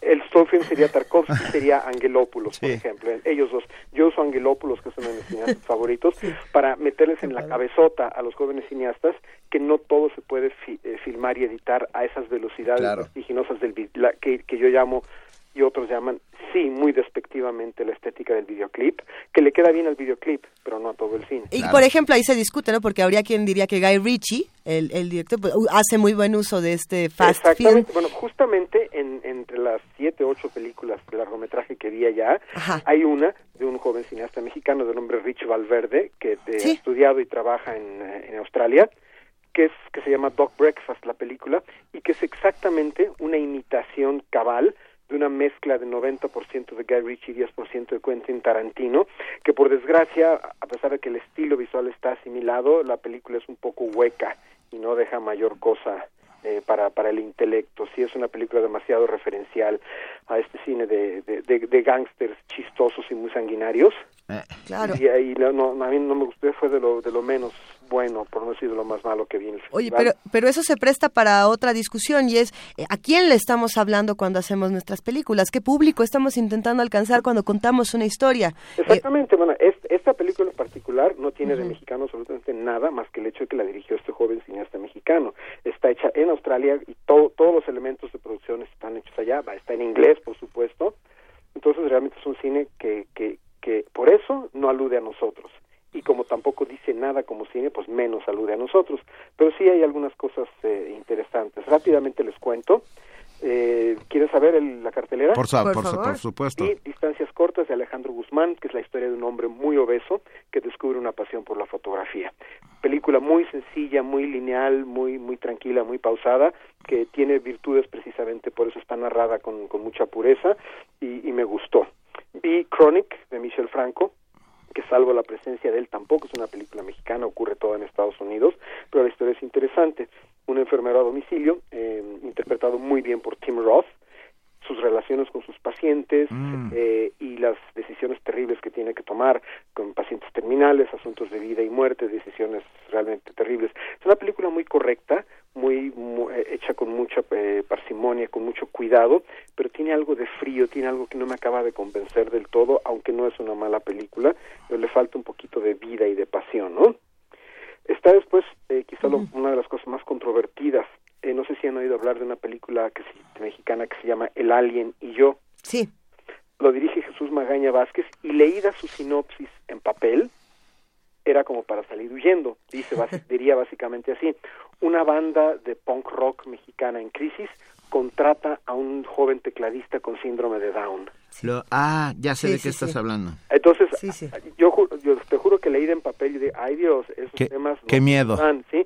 claro, como soy un tipo muy disciplinado y soy el corresponsal en Colima de primer movimiento, dije que tengo que ver de todo. Lo fui a ver y sorprendentemente es bastante mejor en, la pantalla que en papel y les, ah, sin contarse les voy a decir básicamente por qué. Porque en el guion y en el tratamiento y en la realización el director tomó la, vamos, el camino realmente admirable de no tratar al protagonista, al, a este chavo tecladista con síndrome de Down, ni con tremendismo telenovelero, ni con redentorismo, ni con condescendencia, ni con compasión, nada. Se lo mete en el contexto de los demás personajes de manera muy orgánica y eso le da una gran frescura a la película. La música, por cierto, no es del todo mala y hay algunos pitorreos sobre el medio musical y los agentes y las disqueras y los conciertos que se pueden rescatar con, con más o menos con cierta enjundia, ¿no? Vi Las elegidas de David Pablos, una, quizá de las películas mejores del, festival, que es una historia. Es dura. Muy dura sobre la trata de, no de mujeres, de, niñas. La trata, la secuestro y trata de niñas para la prostitución, fundamentalmente en Tijuana, que sí, en ciertos momentos le hacen retorcerse el corazón Sí, tiene un par de, de, huequitos de guion, tiene un par de defectos técnicos en la pista de sonido, pero finalmente es una película muy digna, de, muy buenas intenciones y que tiene muchos momentos muy muy potentes. Y con cuatro muy jóvenes actrices eh, eh, que son sorprendentes, ¿no? Sobre todo la protagonista, Así es. Nancy Talamante, se llama ah. la actriz, que estuvo en Colima, por cierto. Es que hubo un diálogo con ella, con el público. Sí, tuve la oportunidad de verla y estuvieron presentes las cuatro ah, actrices aquí en, en, la Filmoteca de la UNAM. Y sí, sí sí, sí me sorprendió cómo las, las cuatro, la verdad es que, que hacen un trabajo eh, de entradas, yo, a ver, sorprendente es la palabra que voy a utilizar para no, para no caer en, en otra cosa. A mí, a mí me, me pareció muy, muy... Impresionante, sí. Buena, pues. Sí, sí no, y, vamos, y lo terrible que tiene, al menos es la impresión que a mí me dejó, es que trata ese tema, lo trata de una manera bastante cruda y descarnada, hasta donde puede el director, muy importante, mm. considerando que sus protagonistas son niñas, son menores de edad, y eso se discutió a fondo durante el, durante el, debate post película. Pero ¿sí? Eh, la impresión que uno le deja, y esto me da un horror decirlo, mientras uno está viendo toda esta, toda esta cadena de canalladas del tema que, que nos propone um, David Pablos, a mí como espectador me quedó la impresión de que eso esa película es una metáfora eh. certera y clarísima de aquello en lo que se ha convertido esta nación. Qué maravilla lo que acabas de decir, porque salí con la misma impresión, ah. porque no es una película gráfica. No, no, no. Eh, no. Nada. Es todo lo contrario, es, es eso, es una película metafórica. Exactamente, y es metafórica del tema que está tratando, e insisto, a mí me quedó la tristísima y terrible impresión de que es una metáfora de todo aquello en lo que se ha convertido esta triste nación. Eh. Y realmente es como para cortarse las venas, ¿no? Sinceramente, es, es difícil ver muchas de estas películas y sin embargo, eh, esa tiene que ser la respuesta desde el arte. Eh, no solamente un, un, reflejo, un retrato, sino también una invitación a, la reflexión posterior. Y finalmente las dos últimas cosas, películas que pude ver, fueron eh, Maquinaria Panamericana, del Paso, que es una muy extraña película con cierto atractivo. El exterminador en el interior de una, de una empresa de maquinaria pesada que además está enfrente del aeropuerto de la Ciudad de México. Todo es, es, es, una, es una película de encierro, literalmente, con algunas cosas muy, muy extrañas, pero tiene un atractivo así visceral, justamente por esta cuestión del encierro de, de los personajes al interior de esta extraña eh, empresa de maquinaria pesada, ¿no? no sé qué tan bien le va a ir con el público porque es una película que necesita paciencia y perseverancia para verla, pero a mí me, pareció que es interesante. Y finalmente, aunque fue la primera que vi, menciono que el festival le hizo un homenaje a León Serment, cineasta mexicano, fallecido recientemente en circunstancias criminales, así también el caso de León Serment es otro, otra metáfora de aquello que somos hoy en día. Sí, y se pasaron sus dos películas, los dos largometrajes que hizo, que fueron El efecto tequila, que fue el que yo vi, y Cada quien su karma. ¿sí? Eh, también estuvo presente pues el, el, recuerdo de, de, León Sermén, quien por cierto pues es egresado de mi alma mater también del Centro de Capacitación Cinematográfica. Eh, sí. Eh. ese es básicamente el reporte de lo que vi. No, bueno, fue fue fue intenso sin lugar a dudas y no sabes cómo cómo qué gusto nos da que seas nuestro hombre en Colima. Sí, sí, bueno, la, la rutina era muy interesante. En la mañana, cuatro horas intensivas de curso de lenguaje cinematográfica eh, luego después comer, a veces a gran velocidad, y en las noches seis horas de cine, funciones a las cinco, a las siete y a las nueve, entonces fue intensivo, pero fue muy grato. Ahí ya para, para despedirnos nos escriben nuestros jóvenes y queridísimos radioescuchas y nos preguntan eh, qué pasó con el curso, con, perdón, con el concurso de cortometraje y si va a haber otra edición para, para inscribirse. Bueno, yo supongo que sí, eh, hasta donde yo entiendo, este concurso de cortometraje lleva, por cierto, el, nombre específico de Colima en corto. Sí, eh, tengo lo, que me dijo el director del festival, José Antonio Elo, que se empieza a continuar con, con, el concurso. El asunto, de una vez se los digo, es que una, eh, dos de las, bueno, digamos, una de los requisitos fundamentales del concurso, además de que hay eh, requisitos técnicos y limitaciones de tiempo, y etcétera, etcétera, es o que se filme en Colima, o que al menos dos miembros importantes del staff, o sea, del primer nivel del staff, director, fotógrafo, etcétera, sean colimenses. Curioso, suena, suena interesante. Eh, claro, claro, y, te voy a decir por qué suena interesante. La gente puede pensar, oye, pues qué restrictivos, por qué nos discriminan. No, lo que ocurre es que el festival eh, Colima de Cine está intentando a través de este concurso y de otras eh, de, otras acciones y gestiones que, que hacen en con y a través del festival en generar un medio cinematográfico en Colima, local. Por eso es que más que, más que restricciones, son condiciones para, el, para concursar en Colima en corto.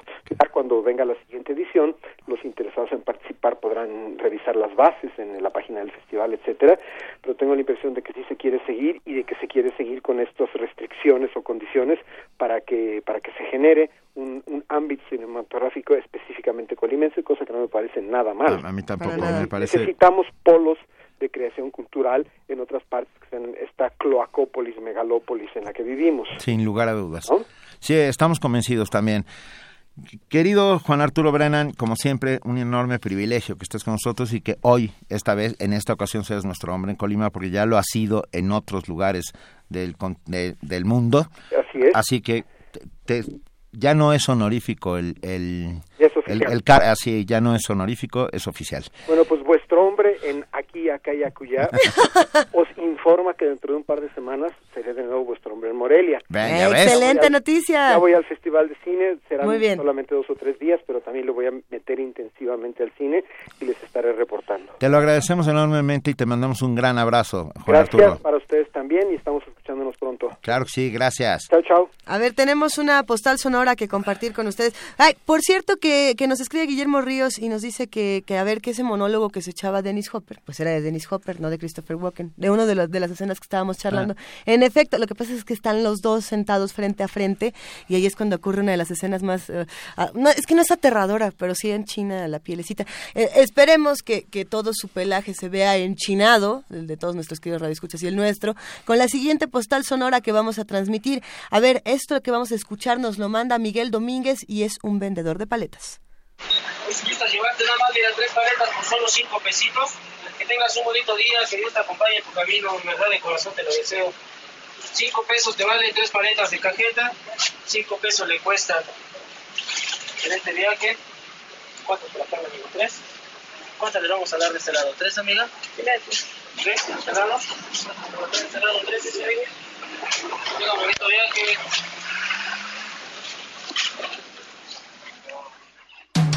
Búscanos en redes sociales, en Facebook como Primer Movimiento UNAM y en Twitter como P Movimiento o escríbenos un correo a primermovimientounam.gmail.com. Hagamos comunidad.